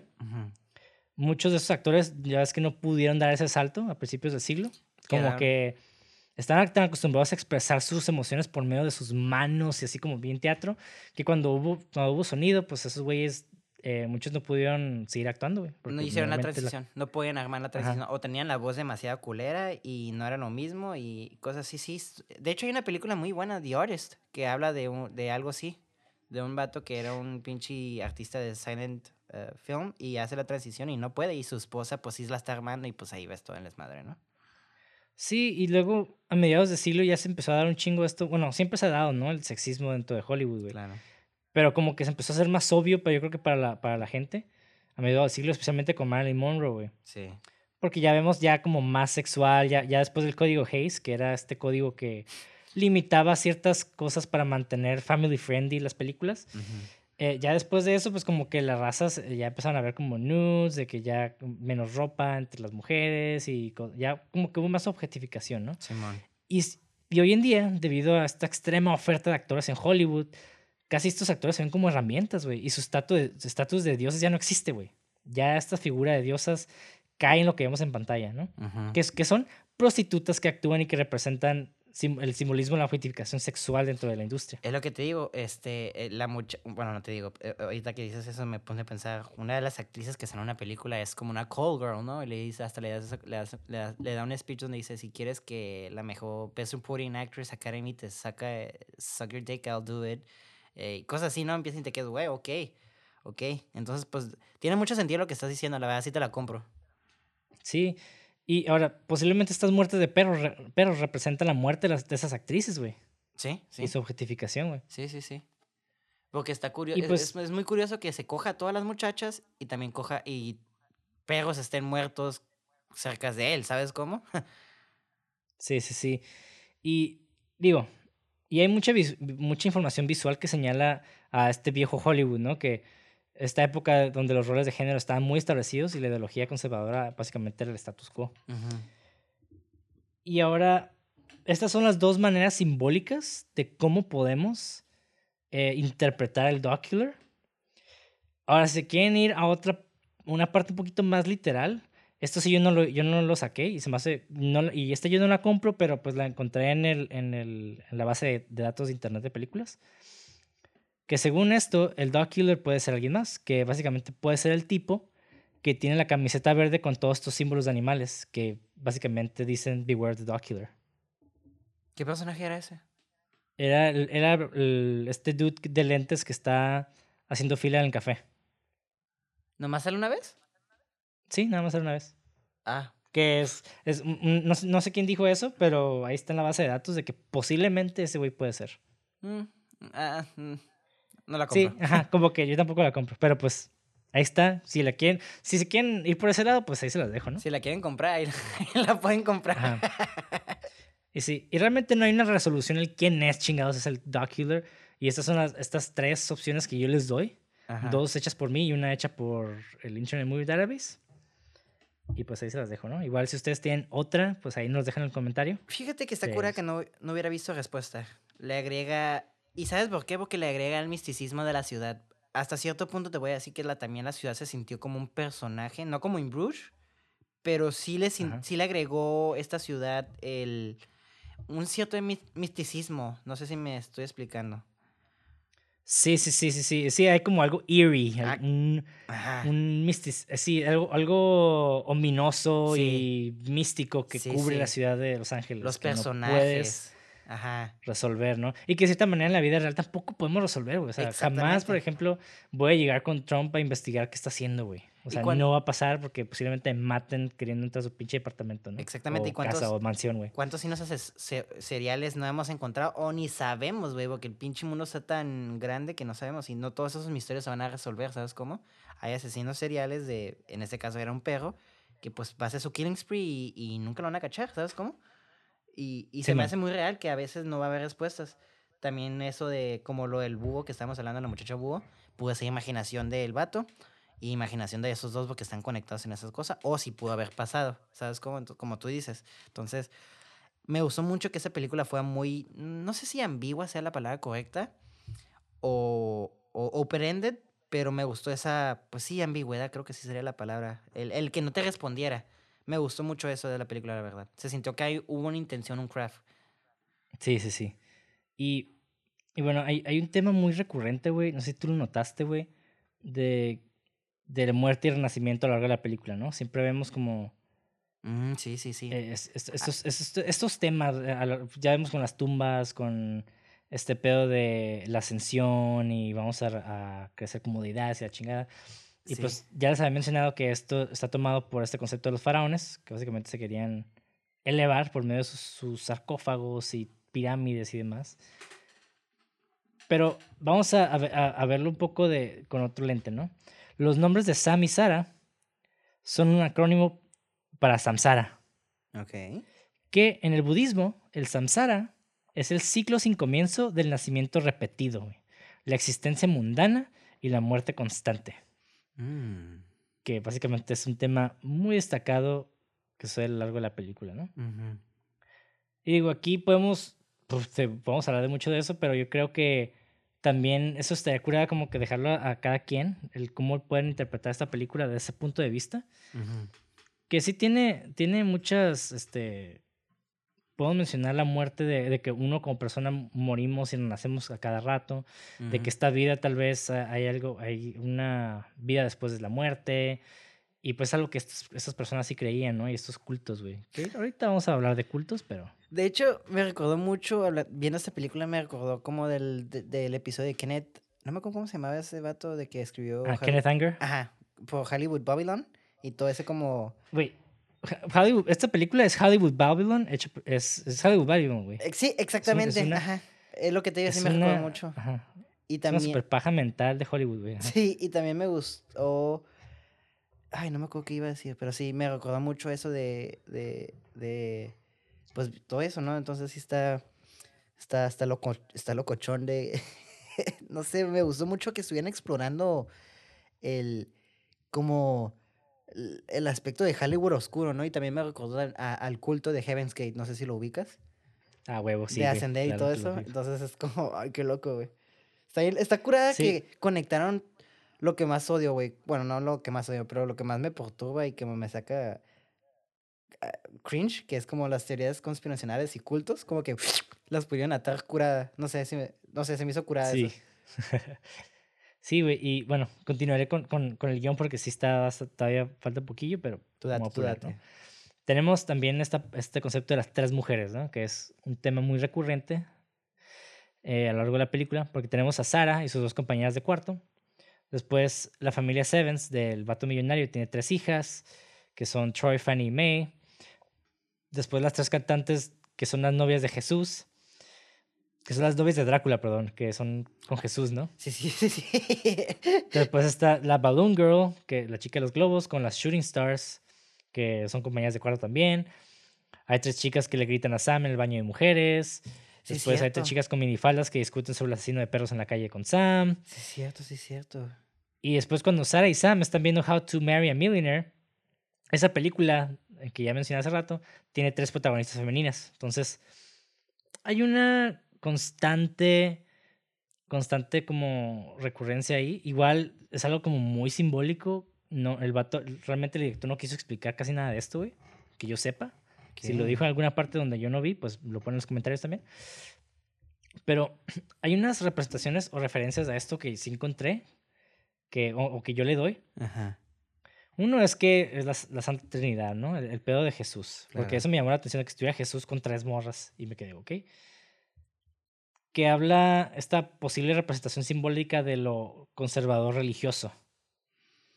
Que es algo muy común en la. en la. cómo se ven los géneros en- de manera tradicional, ¿no? Y, des- y otra cosa es la película. Hay una película que se llama Three Women, Tres Mujeres. Que muy buena película.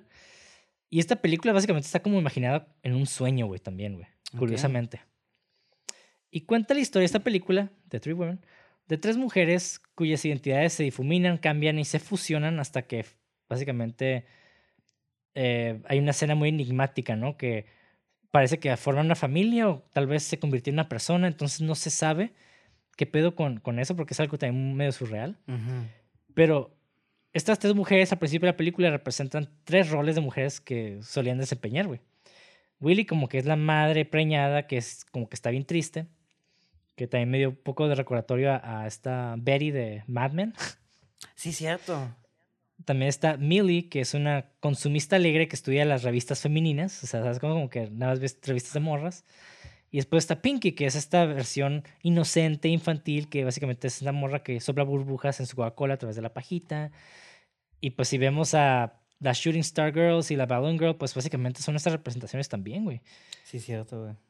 Entonces. Three Women, sí, güey. las- Esas tres mujeres, este, este simbolismo de tres mujeres puede significar algo como esta, es la, represent- la representación de, de la mujer atada a estos tres este, estereotipos de, del viejo Hollywood, ¿no? Y, y ahora vamos con. Sí te compro esa ¿no? también, esa sí te la compro, porque tiene sentido con todo lo que hemos hablado de cómo, especialmente de cómo es el vato de pinche, eh, eh, ¿cómo se dice? Eh, eh, no sexoso, sino eh, tóxico Ajá. con las muchachas, entonces, y que cómo las trata, las ve como bien, estos típicos stereotypes, ¿no? Entonces, no, sí, veo, sí, Sí. siento que haya Digo, el, conexión. el vato no las trata mal, porque el vato no se ve como que el vato es violento con ellas, Ajá. pero sí tiene como más bien una, una predisposición, este, Sí, una predisposición sexista, ¿no? Ajá, eso- exactamente. Eso es a lo que voy. sí, Eso es a lo que voy. ¿no? El vato realmente no es como machista, hey, malditas mujeres deberían estar. O sea, el vato no es así. ajá, Pero es más como una visión surreal de cómo, cómo se puede interpretar el, sex- el machismo también de una manera más, más pasiva, Ajá. ¿no? Sí, sí, sí, porque el vato, de hecho, hasta yo creo que el vato no piensa que se ve así. De hecho, el vato yo pienso que está bien perdido y bien ignorante de cómo tratar a las mujeres. Yo, de hecho, yo creo que el vato cree que el vato es un nice guy y todo eso, pero el vato, te digo, nomás las ve como un objeto. El vato, como, eh, cada, gato- cada, cada muchacha que ve, se las quiere coger. Entonces, es como, Sí. Y definitivamente, igual y el vato es un pinche incel también, güey. exactamente, ajá, y, y, y sí, ajá. Entonces, ahora pasamos al otro tema, güey. Este tema, yo la neta no. Tú encontré, bueno, más bien hice un análisis muy, muy simplista, güey, que no me siento orgulloso, güey. Pero encontré otras cosas, güey, que en internet que así les voy a leer. Que hablando del Owl's Kiss, del beso del búho, Ajá. que es esta morra que tiene esta cabeza de búho, que es un personaje muy enigmático, güey. Así, yo creo que es el personaje que más me dio como. Me dio escalofrío la primera vez que la vi, güey. Ok. Me quedé a la verga, güey. Qué, qué pinche oscuro. Yo creo que es la parte como más oscura de, de Hollywood. en- Bueno, de, de esas conspiraciones hollywoodenses, güey. Ajá. Ahora, de acuerdo con, de acuerdo con Ethan Warren de, de Brightwall y Darkroom, que no estoy seguro que sea una revista, pero pues básicamente tiene este artículo eh, o este blog que dice así. Nuestro único indicio del significado potencial del Owl's Kiss, del beso del búho, se encuentra en las páginas del cuaderno del hombre del cómic, donde escribe sobre su sospecha de que, y cito, ella puede ser miembro de un culto estadounidense de larga data con orígenes en el comercio y las finanzas. Puede, que se refie- puede ser que se refiera a la típica idea de que todos los gobernantes son satánicos o pertenecen a algún culto, ¿no? Eso está como, es algo muy común en las teorías de conspiración, de que siempre que hay una conspiración de cualquier cosa, güey, siempre lo, lo vinculan a un culto satánico, güey. no- no- uno no sabe ni siquiera qué es satánico y no saben qué es culto realmente o... ¿Se, se me explica como que está... Sí, sí, sí. No sé. Es que como pues todo Estados Unidos es muy cristiano, ¿qué es lo opuesto al cristianismo? Satán. ¿Y qué es lo malo? Cultos. Ah, pues sí, ¿qué es, ¿y qué es la figura más maligna dentro de Estados Unidos? Sería Satán, ¿no? Entonces, ¿quién va a ser líder o pues sí, pues como tipo líder de todos esos cultos, pues Satán, ¿no? Es como lo más Sí. fácil, es como, ¿qué- ¿por qué los niños son violentos? Ah, los videojuegos, ¿por qué Ah, matan siempre? Es como, no, no estás tomando en cuenta, tal vez el papá lo golpea cada rato, tal vez abusa de su mamá, tú no sabes cosas así, entonces por el niño crece siendo violento. O el niño nació mal, you, you never know. Sí, güey. Ahora, la teoría del comic man o del hombre del cómic se deriva parcialmente de lo que él percibe como imágenes subliminares de búhos en, en los billetes de Estados Unidos, ¿no? Pero o sea, está en pendejo, güey. Pero no menciona el otro significado predominante del búho en el culto del- al poder de la vida real. Aguanta. Porque la, Hay una cosa que me, que me dio un chingo de risa. que nunca me había enojado tanto y reído tanto, güey, cuando le dice. No me acuerdo cuando, cuando va el Andrew Garfield a su casa del Comic Guy y le empieza así: ah, ¿Tienes un billete de un dólar? Sí, siempre están aquí. ¿Y quién sabe qué hace? Que circula algo y, y nomás circula como una mamada y el Andrew Garfield me queda: ¿eh? Y le pone una lupa y no es nada, güey. Me quedé: No mames, güey. O sea, la mamada. sí, es que esa es la cura, güey. Esa es la cura, güey. Exactamente. Entonces ahí yo me cagué de risa y luego me estaba enojando, güey, porque no mames. Estuvo genial ese momento, güey. Me, me causó mucho bronca. Sí, está incompísima, güey. Pero bueno. Eh, este, de hecho, el, el búho, eh, sí, hay una referencia a un culto en la vida real, güey. Bueno, no un culto, pero este como... es- Esta idea del culto al poder, pues. Ujú. Y como símbolo del Bo- Bohemian, Bro- Bohemian Grove se llama. Ujú. Que básicamente esta sí es una sociedad clandestina de hombres, de puros hombres, ¿eh? Agentes del poder global que se reúne anualmente en el bosque cerca de Sonoma, en un lugar tan privado que se omite en cualquier mapa de la región. Que de cierta manera también hace referencia al culto de la película con, con estos güeyes que se quieren también meter a estos como bunkers, ¿no? Sí, sí, sí. Ajá. Y yo le di este significado. Eso, o sea, el significado que, que, que le encontré son dos igual también. Uno es esto, de que nada más es la representación de estos cultos al poder, güey. Ahora el otro es de que el Owl's Kiss, eso me llama la atención de que le ponen Kiss, güey. Ujú. Y pues hay un- una frase con super, no frase, pero este concepto del Death's Kiss, ¿no? Como es la Sí. muerte, el besado por la muerte, güey. Que curiosamente cuando el, el búho se aparece, pues los mata, ¿no? Claro. Es su intención matarlos. Ajá. Ahora, puede representar la, eh, la pura obsesión, güey, de tratar de, de desenmarañar estas redes de conspiración sin fondo y te puede llevar a la locura e incluso a la muerte, güey. Ajá. Entonces, es esta representación de, ok, si te quieres meter en el rabbit hole, si te metes lo suficientemente adentro, güey, te puedes morir, güey. O puedes arruinar tu vida por una pendejada, ¿no? O sea, Oye, sí, eh, ¿y, ¿y tú no crees que lo mató Andrew Garfield? Porque si curiosamente el pinche Kiss desaparece cuando entra en su cuarto. exactamente, también puede ser esa otra interpretación de, de que el vato también es, es- representa esa parte, güey. Sí, me, me, me- gusta más eso porque eh, personalmente ya como que me estoy yendo más como que sí, él mataba a los perros por la misma locura y la enfermedad y el mismo trauma de la novia. Dos, se me hace muy curioso que el vato llegue y el mismo día que llega a verlo está muerto y él sea el único que vea las cosas en la cámara. Puede ser que él mismo se imaginó como eso para justificarse que él no lo mató.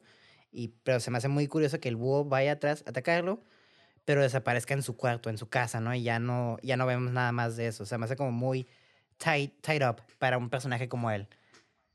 Para su Sí, y fantasía. puede- y- sí, y puede funcionar como algo, como algo, como dos conceptos diferentes, ¿no? Al mismo tiempo, porque, o sea, si vemos a estos hombres como alguien que, que sexualiza, objetivi- objetifica a la mujer, digamos, ¿no? Ajá. Porque también otro güey como que también se me veía medio incel, güey. Sí, sí. De- En sí es, la, es básicamente la mujer vengándose, güey. Sí. De hecho, todos los hombres eran medio incels. Su otro amigo Sí, que güey, estaba sí. le decía, le, le decía, ah, sí, cógete a unas morras crazy, cosas así, ¿no? Como que todos, el otro, el otro compa, el Toby Grayfield, ¿qué se llama? O Toby, ¿cómo se llama? Estaba espiando morras. y luego con- Grace. a Toby Grace, ándale, estaban espiando morras con drones. Ajá. Ajá, y entonces te quedas, güey, qué pedo todos. Todos los hombres están medios mm, culeros, ¿eh? Ahorita que me lo pienso, porque también eh, había un vato que está con las actrices y nomás está como que sí, ya cállense y vámonos a coger. Y ya, como, wow. Y, eh, ajá, y es- está como, y eso puede ser, ¿no? Y, y está Sí, como sí. también irónico el hecho de que, pues, represente este culto multimillonario de, de, puros hombres Sí. que queman un búho Y curiosamente, pues la mujer es representada como un búho. Y no sé, güey, es, es- es algo muy interesante, Sí, güey. sí, sí. Igual sí los invito a, a que investiguen ace- acerca de Bohemian Grove, que lo, pues, también lo pueden encontrar en internet. Ajá. Y pues ahí van a encontrar un poquito más información. Porque pues ya, ¿no? Es demasiado, güey. Ok, Ahora, güey.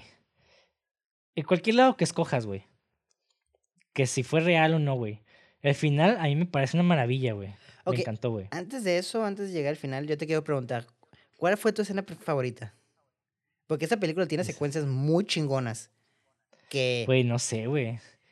Hay muchas que me, me- gustó mucho cuando, cuando el vato está llegando a su casa y como que se le aparece este como búho. Bueno, perdón, este como asesino. Ah, Que después no apareció nadie. Fue como que nada más el vato se puso, se escondió. ajá. Esa, esa escena me gustó un chingo. Me gustó. Ah, Casi todas las escenas con. con ah, me gustó un chingo la escena onírica con la, con la morra en la, en la alberca. Eh, ¿Qué otra escena me gustó un chingo, güey? Ah, esta, esta, esta, esta parte donde llega el Hobo King y se lo lleva por esas como catacumbas se me hizo bien- y sale por un pinche tienda de autoservicio, güey. Tomando Es- leche. es- no sé, está, está bien surreal. ese- ajá, está súper surreal ese pedo, güey. Como que, no sé, güey, también. O sea, uy, no mames, el, el songwriter, güey. No mames, esa escena está bien. ¿Con la escena del piano? Sí, güey. Esa escena es mi favorita. Tengo que admitir que esa realmente, ya ves que te está diciendo que a partir de la, de la hora como que me empezó a perder, pero cuando salió esa madre me retomó tan cabrón y voy a decir que me atrevo a decir que esa escena está perfectamente y magistralmente hecha, güey. O sea, la, anima la animación, la dirección, este, la música, el diálogo, la actuación, todo está cuajó- pasada lanza. Sí, pasó de la... porque hasta me sentí como en peligro, güey. Y eso está, es, y eso se lo doy al poder de esa escena porque, ya- digo, el personaje ni me interesaba ni me sentía conectado, pero en el momento de llegar ahí sentí tensión y eso se lo doy al director y pues a todo el crew más bien, porque fue una combinación de todo, ¿no? Pero esa escena, perfectísima, junto con la escena del, del culto al final. No mames, güey. Ay, no mames, está vergas. Y eso es lo que voy a ir ahorita, pero Ajá. bueno, voy a mencionar esto. Eh, yo no, no añadí el guion, el pedo del songwriter, porque se me hacía como algo medio side story que, que creo que Sí. no es tan relevante, pero, o sea, sí es relevante, pero eh, si menciono todo lo demás, no tengo que mencionar esto, ¿sí explico? Sí, sí, sí. Pero igual, si analizamos este pedo de songwriter o de este compositor que vive en aislado, güey, obviamente es un. Eh, puede hacer hasta referencia a todos estos, estos mitos que están detrás de Elvis, de Michael Jackson, incluso de, todos estos club de 27, ¿no? Que estos músicos que murieron a los 27 años, que curiosamente uno de ellos es Kurt Cobain, y que hay todo un mito detrás de ese güey y cómo realmente si hay un, un ser casi supremo, güey, que controla todo este desmadre y que hace sus canciones para forjar una, una rebelión estética, ¿no? Que. Eso es algo también muy interesante que yo creo que ese tema de la, de, de la rebelión como moda es todo un tema, güey, para un episodio de podcast que Sí. no voy a poder abordar ahorita porque es un chingo, güey. Sí, sí, sí. Y todo eso, güey, está, está- bien cabrón, güey. La neta, es, es un pedo que este güey hizo muy bien en tan solo una escena, güey. Sí, la verdad, yo diría que esa escena está tan increíble que me, me sorprende. eh, Está tan increíble que te- me jaló hacia una película que no me está atrapando tanto, güey. Y eso es el poder de esa escena, la verdad. Y junto, a partir de ahí yo siento que la película se empezó a poner como un poquito más tidy, en mi opinión. Y ya siempre, ya ves que siempre digo que siempre, y hablamos tú y yo, de que siempre cierres con un final bueno que siempre vas a recordar los últimos 30 minutos. Y esta es una película, para mí el primer acto estuvo chingón, el segundo acto es donde lo empecé a sufrir, pero el tercer acto cerró con potencia y creo que por eso tengo un... eh, Y entre más hablo contigo, como que ya le estoy agarrando un poquito más de cariño. Sí me hubiera gustado un poquito que un editor se metiera y hiciera un poquito más... Dos horas y veinte tal vez, no sé, quizás no sé, pero lo sentí de más para mí. Pero, güey, esta película tiene secuencias magistrales y hermosas. Cuando llega el, el vato a la casa del, del songwriter, era como una pintura literalmente. El vato caminando hacia la casa, me quedé, mames, güey. La toma cuando se cae la ardilla, güey, del, eh, del principio, no mames, güey. El movimiento de cámara de aquí y el lenguaje cinematográfico.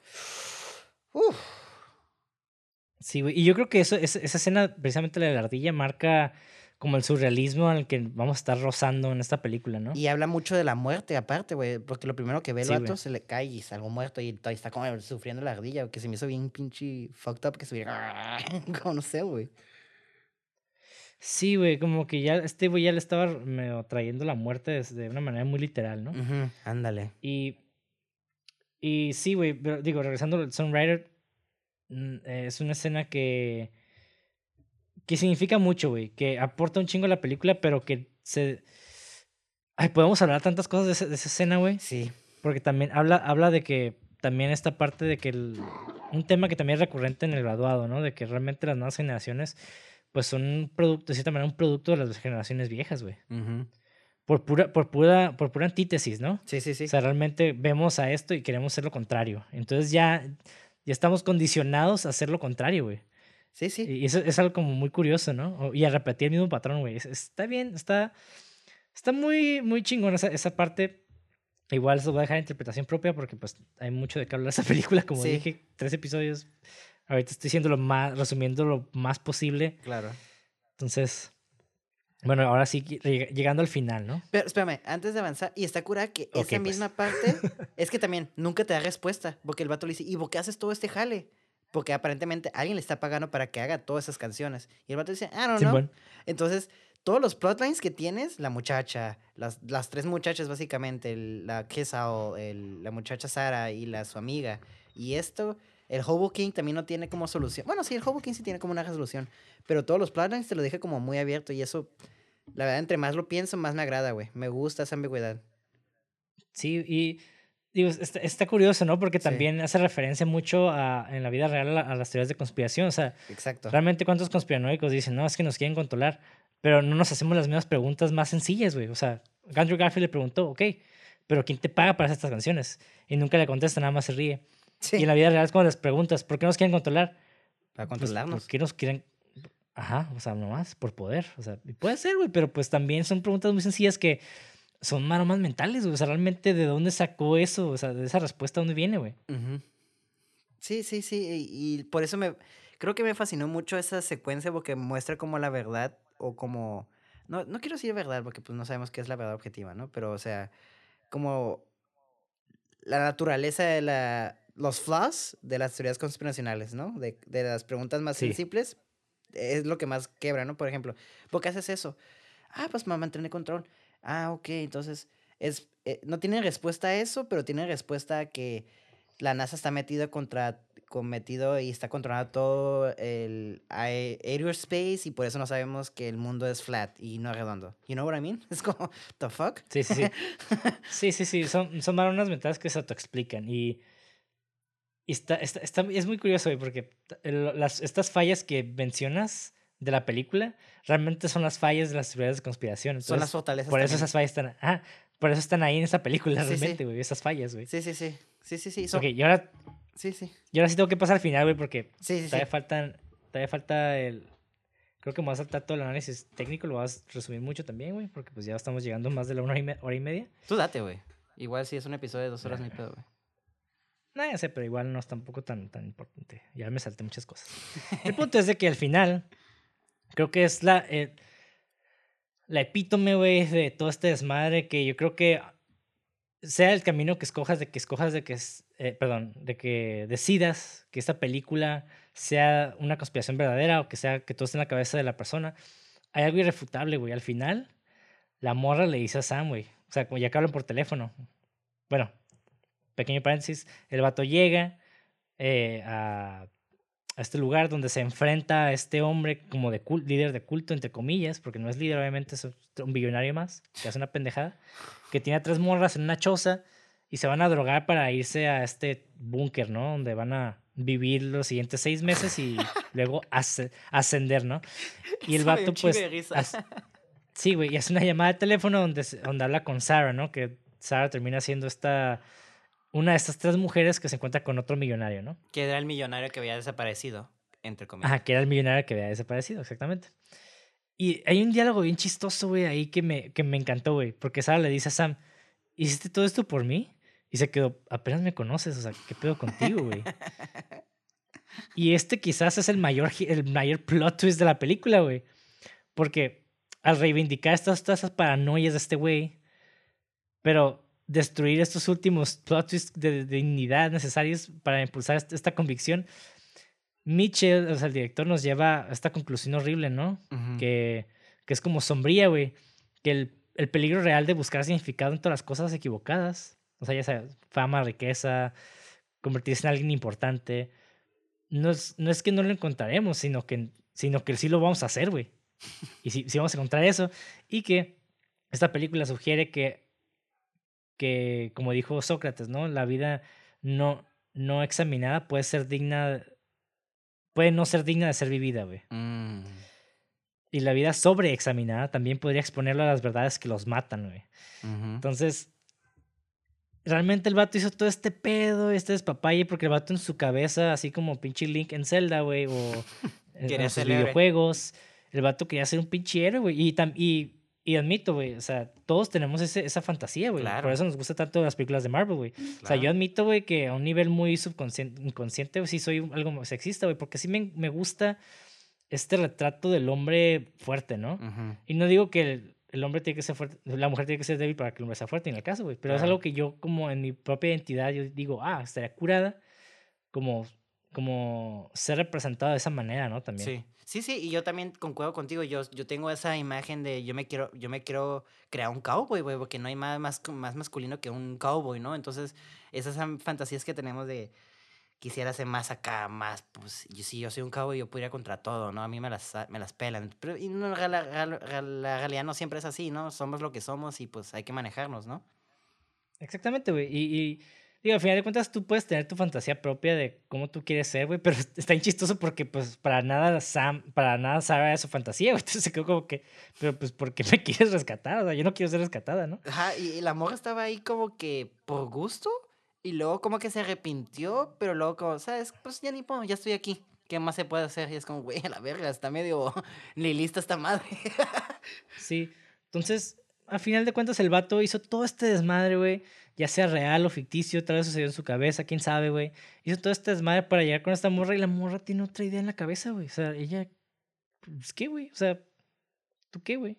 o sea, es locura, güey. Ajá. Y, o sea, a final de cuentas, el vato, pues, perdió más de lo que ganó, güey. O sea, perdió su casa, perdió su departamento, no agarró trabajo para andar metido en este pedo. Se distrajo en cosas que no tienen importancia en su vida porque ni siquiera conocía a esta morra, güey.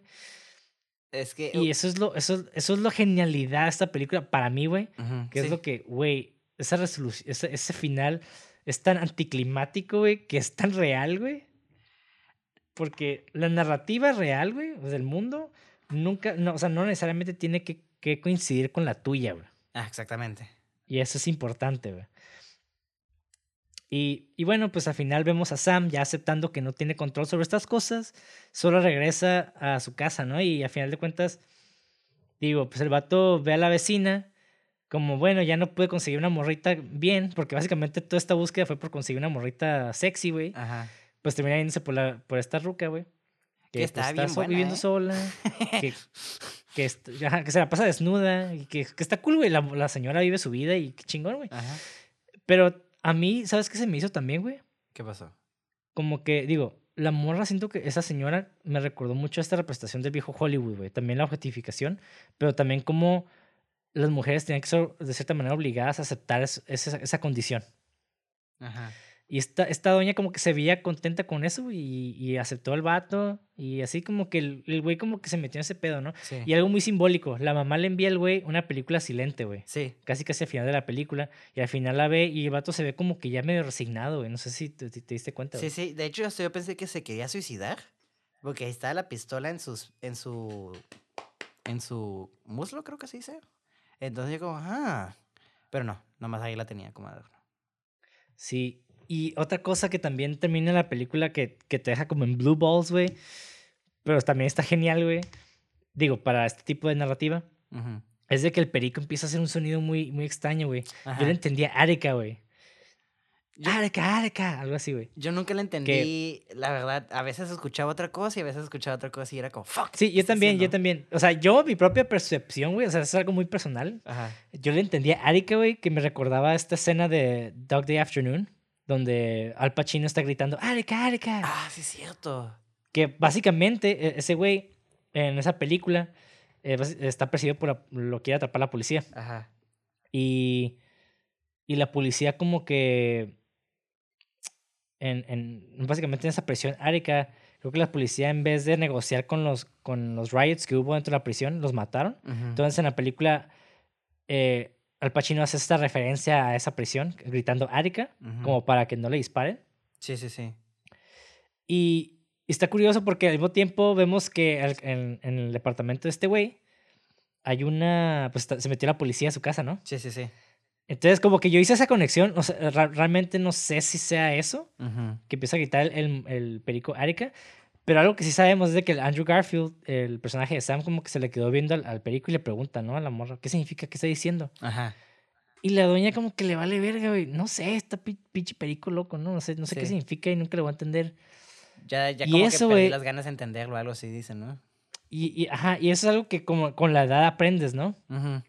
Que, que, y, y es, yo creo que esa es la conclusión de, esta peli, de esa película, güey. Y es esto, güey.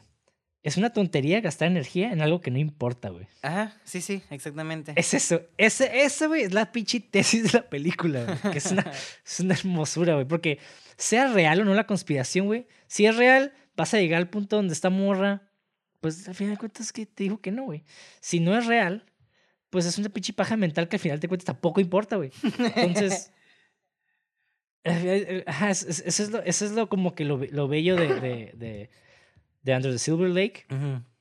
que eh, la neta está cabrón llegar a esta conclusión. La neta, la neta sí, o sea, me tomó verla dos veces y analizarla bien cabrón, investigar y, y ¿sabes cómo? Ujú. Y no sé, tal vez la, la primera vez que la, que la vea alguien se va a quedar como que pedo con esta movie, cómo termina tan así, güey. De hecho, al final se me hizo Pero- muy curada, se me hizo poético. Yo sí le entendí en el sentido, no en el sentido del perico, sino en el sentido de que tanto cague para nada. Entonces se me hizo como... Te- De hecho, no me imaginaba otro final. Porque si te mostraran la conspiración, como te dije, no había pasado lo mismo como el vato de la Lighthouse. Este, tu expectativa ha sido demasiado grande. Entonces, el hecho de que acabar en ruina tuvo mucho sentido. Siento que te la estaba cantando desde el principio, porque el personaje lo vemos que era autodestructivo, bien cabrón, güey. Sí, güey. Definitivamente. Pues ni se bañaba el vato, ¿no? Bueno, se bañó una vez, ¿no? Pero igual era como para que te bañaras pinches 10 veces con el zorrillo. Pero bueno. Exactamente. O sea, saltando un poquito más a lo técnico, güey. Ya, digo, ya mencionamos cinematografía hermosa, güey. La composición está bien cabrona. Todos los movimientos de cámara son. Tienen, tienen intención, güey. O sea, eso es lo genial. O sea, esa escena, eh, por ejemplo, la escena de, de la alberca cuando sale esta morra está completamente. eh, es, ahora sí que es una representación exacta de la película de Marilyn Monroe. Eh, tenemos esta otra donde esta muchacha le disparan en el pecho y cae sobre el lago. Es, no mames, pinche. hermo- eh, digo, no tanto por la muerte, sino la escena es hermosa, Sí, güey. sí, sí. O sea, visualmente, estéticamente es hermosa. La iluminación, natu- eh, mucha iluminación artificial, porque pues gran parte de las cosas pasa de noche. Sí. Pero de día, pues, iluminación natural muy hermosa también. Y no le quita el mood de ninguna parte, güey. O sea, sí, sí hay muchos contrastes, muy noir. Sí, ¿no? Te digo que esa película mantiene el mood bien cabrón, güey. La atmósfera de la película nunca se rompe. Y eso es lo... Sí. Eh, Y eso es- yo diría que es lo más esencial de la película que hubiera mantenido ese mood. Porque si se rompe ese mood, el, ese tipo que es feeling que decimos como eeriness, sueño, surrealismo, slash surrealismo, no hubiera funcionado la película. Sí, exactamente. Y. O tal vez sí, ¿no? Quién sabe, güey. Pero. Yo diría sí, que no, porque me- si te me- sales me- de esa realidad, ya empiezas a cuestionar cosas, güey. Y la verdad, aunque yo estuve cuestionándome cosas, eran cosas dentro de ese universo, no como yo no me cuestioné cosas como yo viendo una persona de afuera viendo otro universo, ¿sabes cómo? Sí, sí, sí. Yo sí creo Sí, que Muras, ajá, sí, en mi opinión. Sí, y no. Bueno. y bueno, y en fin, la, la película está muy cabrona. El diseño sonoro, los sonidos están hermosos también, güey. Son muy sutiles. Sí. No hay nada como extravagante, pero me recuerda mucho también al viejo Hollywood, güey. ujú. a- a- a- especialmente al cine de Hitchcock, como que este, este, hay Mm. mucha tensión por medio del sonido. Ujú, Música también como medio clásica de- del cine noir. Sí, y sí. de hecho el compositor de, de esta película se llama Disaster Piece. Este güey, de hecho, proporcionó la partitura original para la película de It Follows, obviamente el mismo director. Ok. Y pues obviamente regresó para hacer la música. Y no sé, güey, la neta, en resumen, ambas cosas muy chingonas. Las actuaciones, güey, Andrew Garfield se la rifó, güey. Sí. Creo que hizo un trabajo súper chingoncísimo, güey. Sí, sí, sí. Las morras, todo, yo creo que todos hicieron un trabajo genialísimo, güey. No, yo no sentí nada forzado, ¿No? No, la verdad no. para nada, güey. Me, no sé, güey, todo, todas las interacciones me hicieron, a pesar de que algunas no se veían, no se sentían tan orgánicas, igual las compras porque la película tampoco se siente tan orgánica en ese aspecto, se siente muy, muy, Ajá. Muy tensa, muy moody. Entonces como que sí aplica, güey. Es inorgánicamente orgánica, yo describí esta película. Ok, sí, y funciona, güey. Ah, exactamente. Y bueno, ahora sí, pasamos a los fun facts, datos curiosos. Uf, eh, em, sí me emociona aquí, ¿eh? Porque es, eh, por todo lo que hemos hablado, me da, saber, me da muchas ganas de saber qué onda con estos facts. Facts. Veamos. Tal vez no sea tan acá, ¿no? Pero Mm. digamos. Punto número uno. La película tiene lugar en el 2011. Ok. Los segmentos de noticias de televisión que se muestran en la película se refieren, se refieren hacia la fecha. Huh. Y digo, esto puede ser también porque el vato escribió esto en el 2012. Entonces, eh, creo que en una entrevista explica el güey que fue más que nada por el hecho de que ya en- era en un punto en la transición hacia el- todo se volvió muy, muy smartphone. Mm, Entonces el vato quería evitar eso. sí. Sí, sí, sí. De hecho, en su película Air Fathers también no tiene mucha tecnología, entonces no sé si es como algo ya que le gusta trabajar a él. Sí, y, y- y lo entiendo, ¿eh? Porque de hecho, y es algo que sucede ahorita mucho, de por qué utilizan siempre eh, las películas en los ochentas. Y es precisamente porque gran parte de estas películas, sus, sus tramas se resolverían bien fácil con un celular. Sí, pues sí.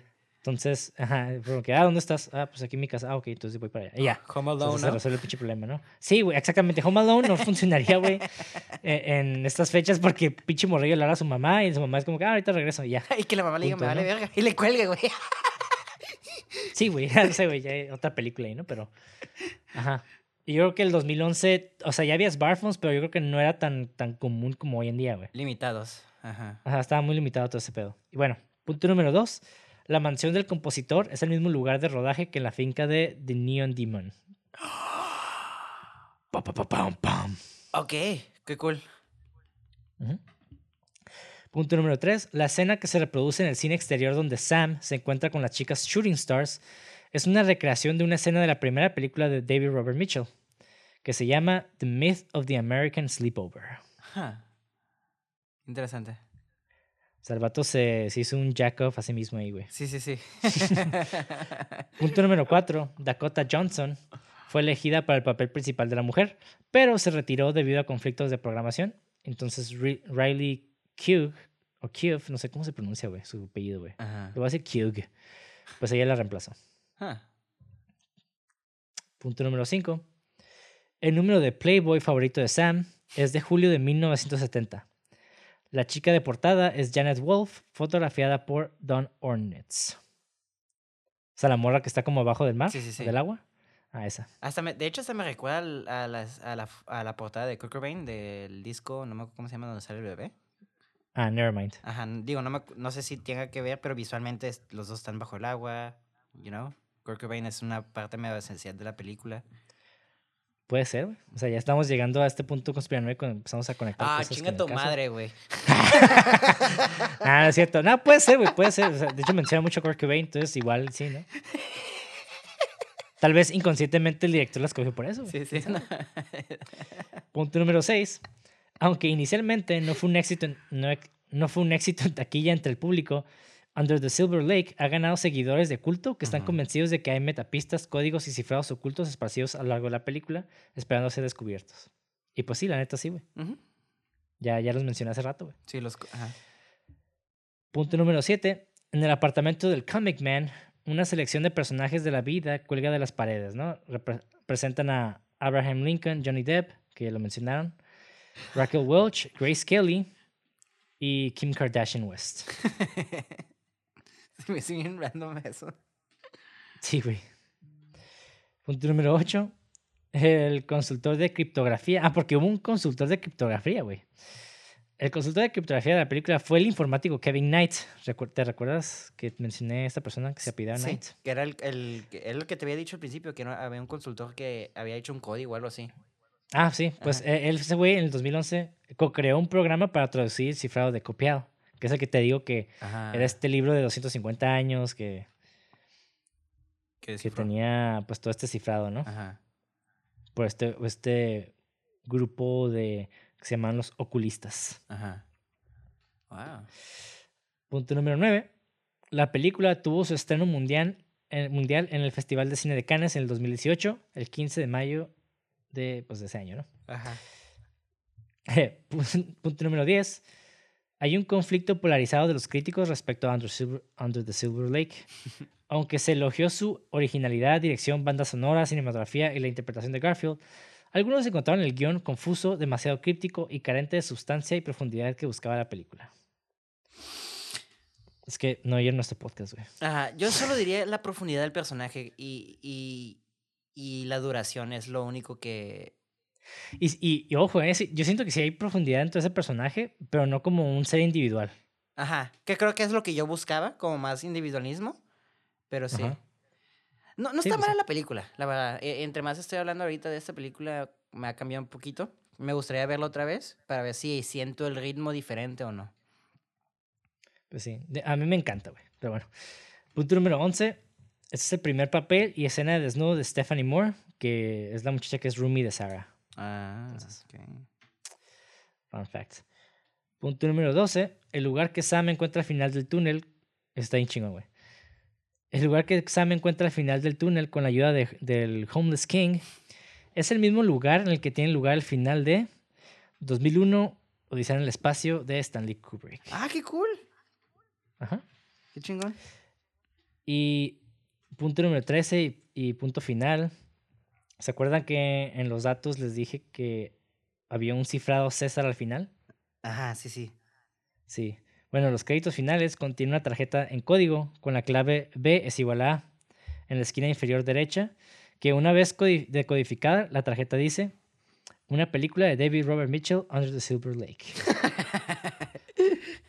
Pinche troll. Y con esto terminamos el episodio de Under the Silver Lake, que es una gran obra, güey. Yo creo que es una gran obra de, de nuestros tiempos. Personalmente yo creo eso, güey. Sí, yo siento que se ha aportado algo al, cine.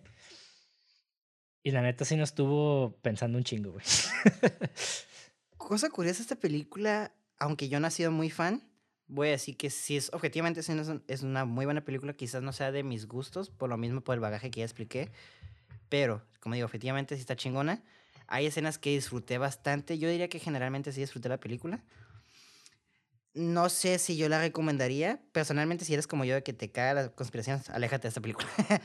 pero, curiosamente esta película también me inspiró visualmente de muchas maneras, ese ese tipo sueño me, me atrapó mucho la atmósfera de esa película y la verdad sí es una película que aunque no la disfruté, sí, sí vale la pena estudiarla por varias razones. Por ese mood, el guion y la dirección de esta película está impecable en mi opinión. Va. ¿Y ustedes qué les pareció? Déjenos sus comentarios. Denle like al video. Suscríbanse, compartan. Eh, dónenos su dinero. Alimenten nuestro, nuestro bolsillo. Ah, acá, ¿no? y la neta, yo sí voy a decir mi. mi ahora sí, personalmente, ya me oyeron. A mí me encantó esta película. La primera vez me cautivó mucho. Por alguna razón, güey. Me dejó muy confundido al final, güey. Pero yo, para mí, yo trato de tomar las películas como un universo alterno que igual yo no tengo una filosofía muy cabrona de ah el cine tiene que ser de cierta manera la fregada no o sea yo creo que cada quien hace su propia filosofía Ujú. de si es bueno o no es algo muy subjetivo realmente o sea podemos criticarla eh, a un de un modo muy técnico para realmente valorar el- lo que tiene esa película o cualquier película pero la neta si no les gustó está bien güey si les gustó ah, chingón güey Ujú. compártanla, eh, véanla varias veces. Creo que sí es una película que si te gusta, sí vale la pena ver varias veces porque vas a encontrar muchas cosas, tal vez de lo que hablamos ahorita. Y Tal vez no te cosas que ¿eh? ni siquiera hemos mencionado, güey. Ajá. Sí, sí, exactamente. Sí, se nota que es una es- película que se tiene que ver varias veces. Más de dos veces, Sí. definitivamente.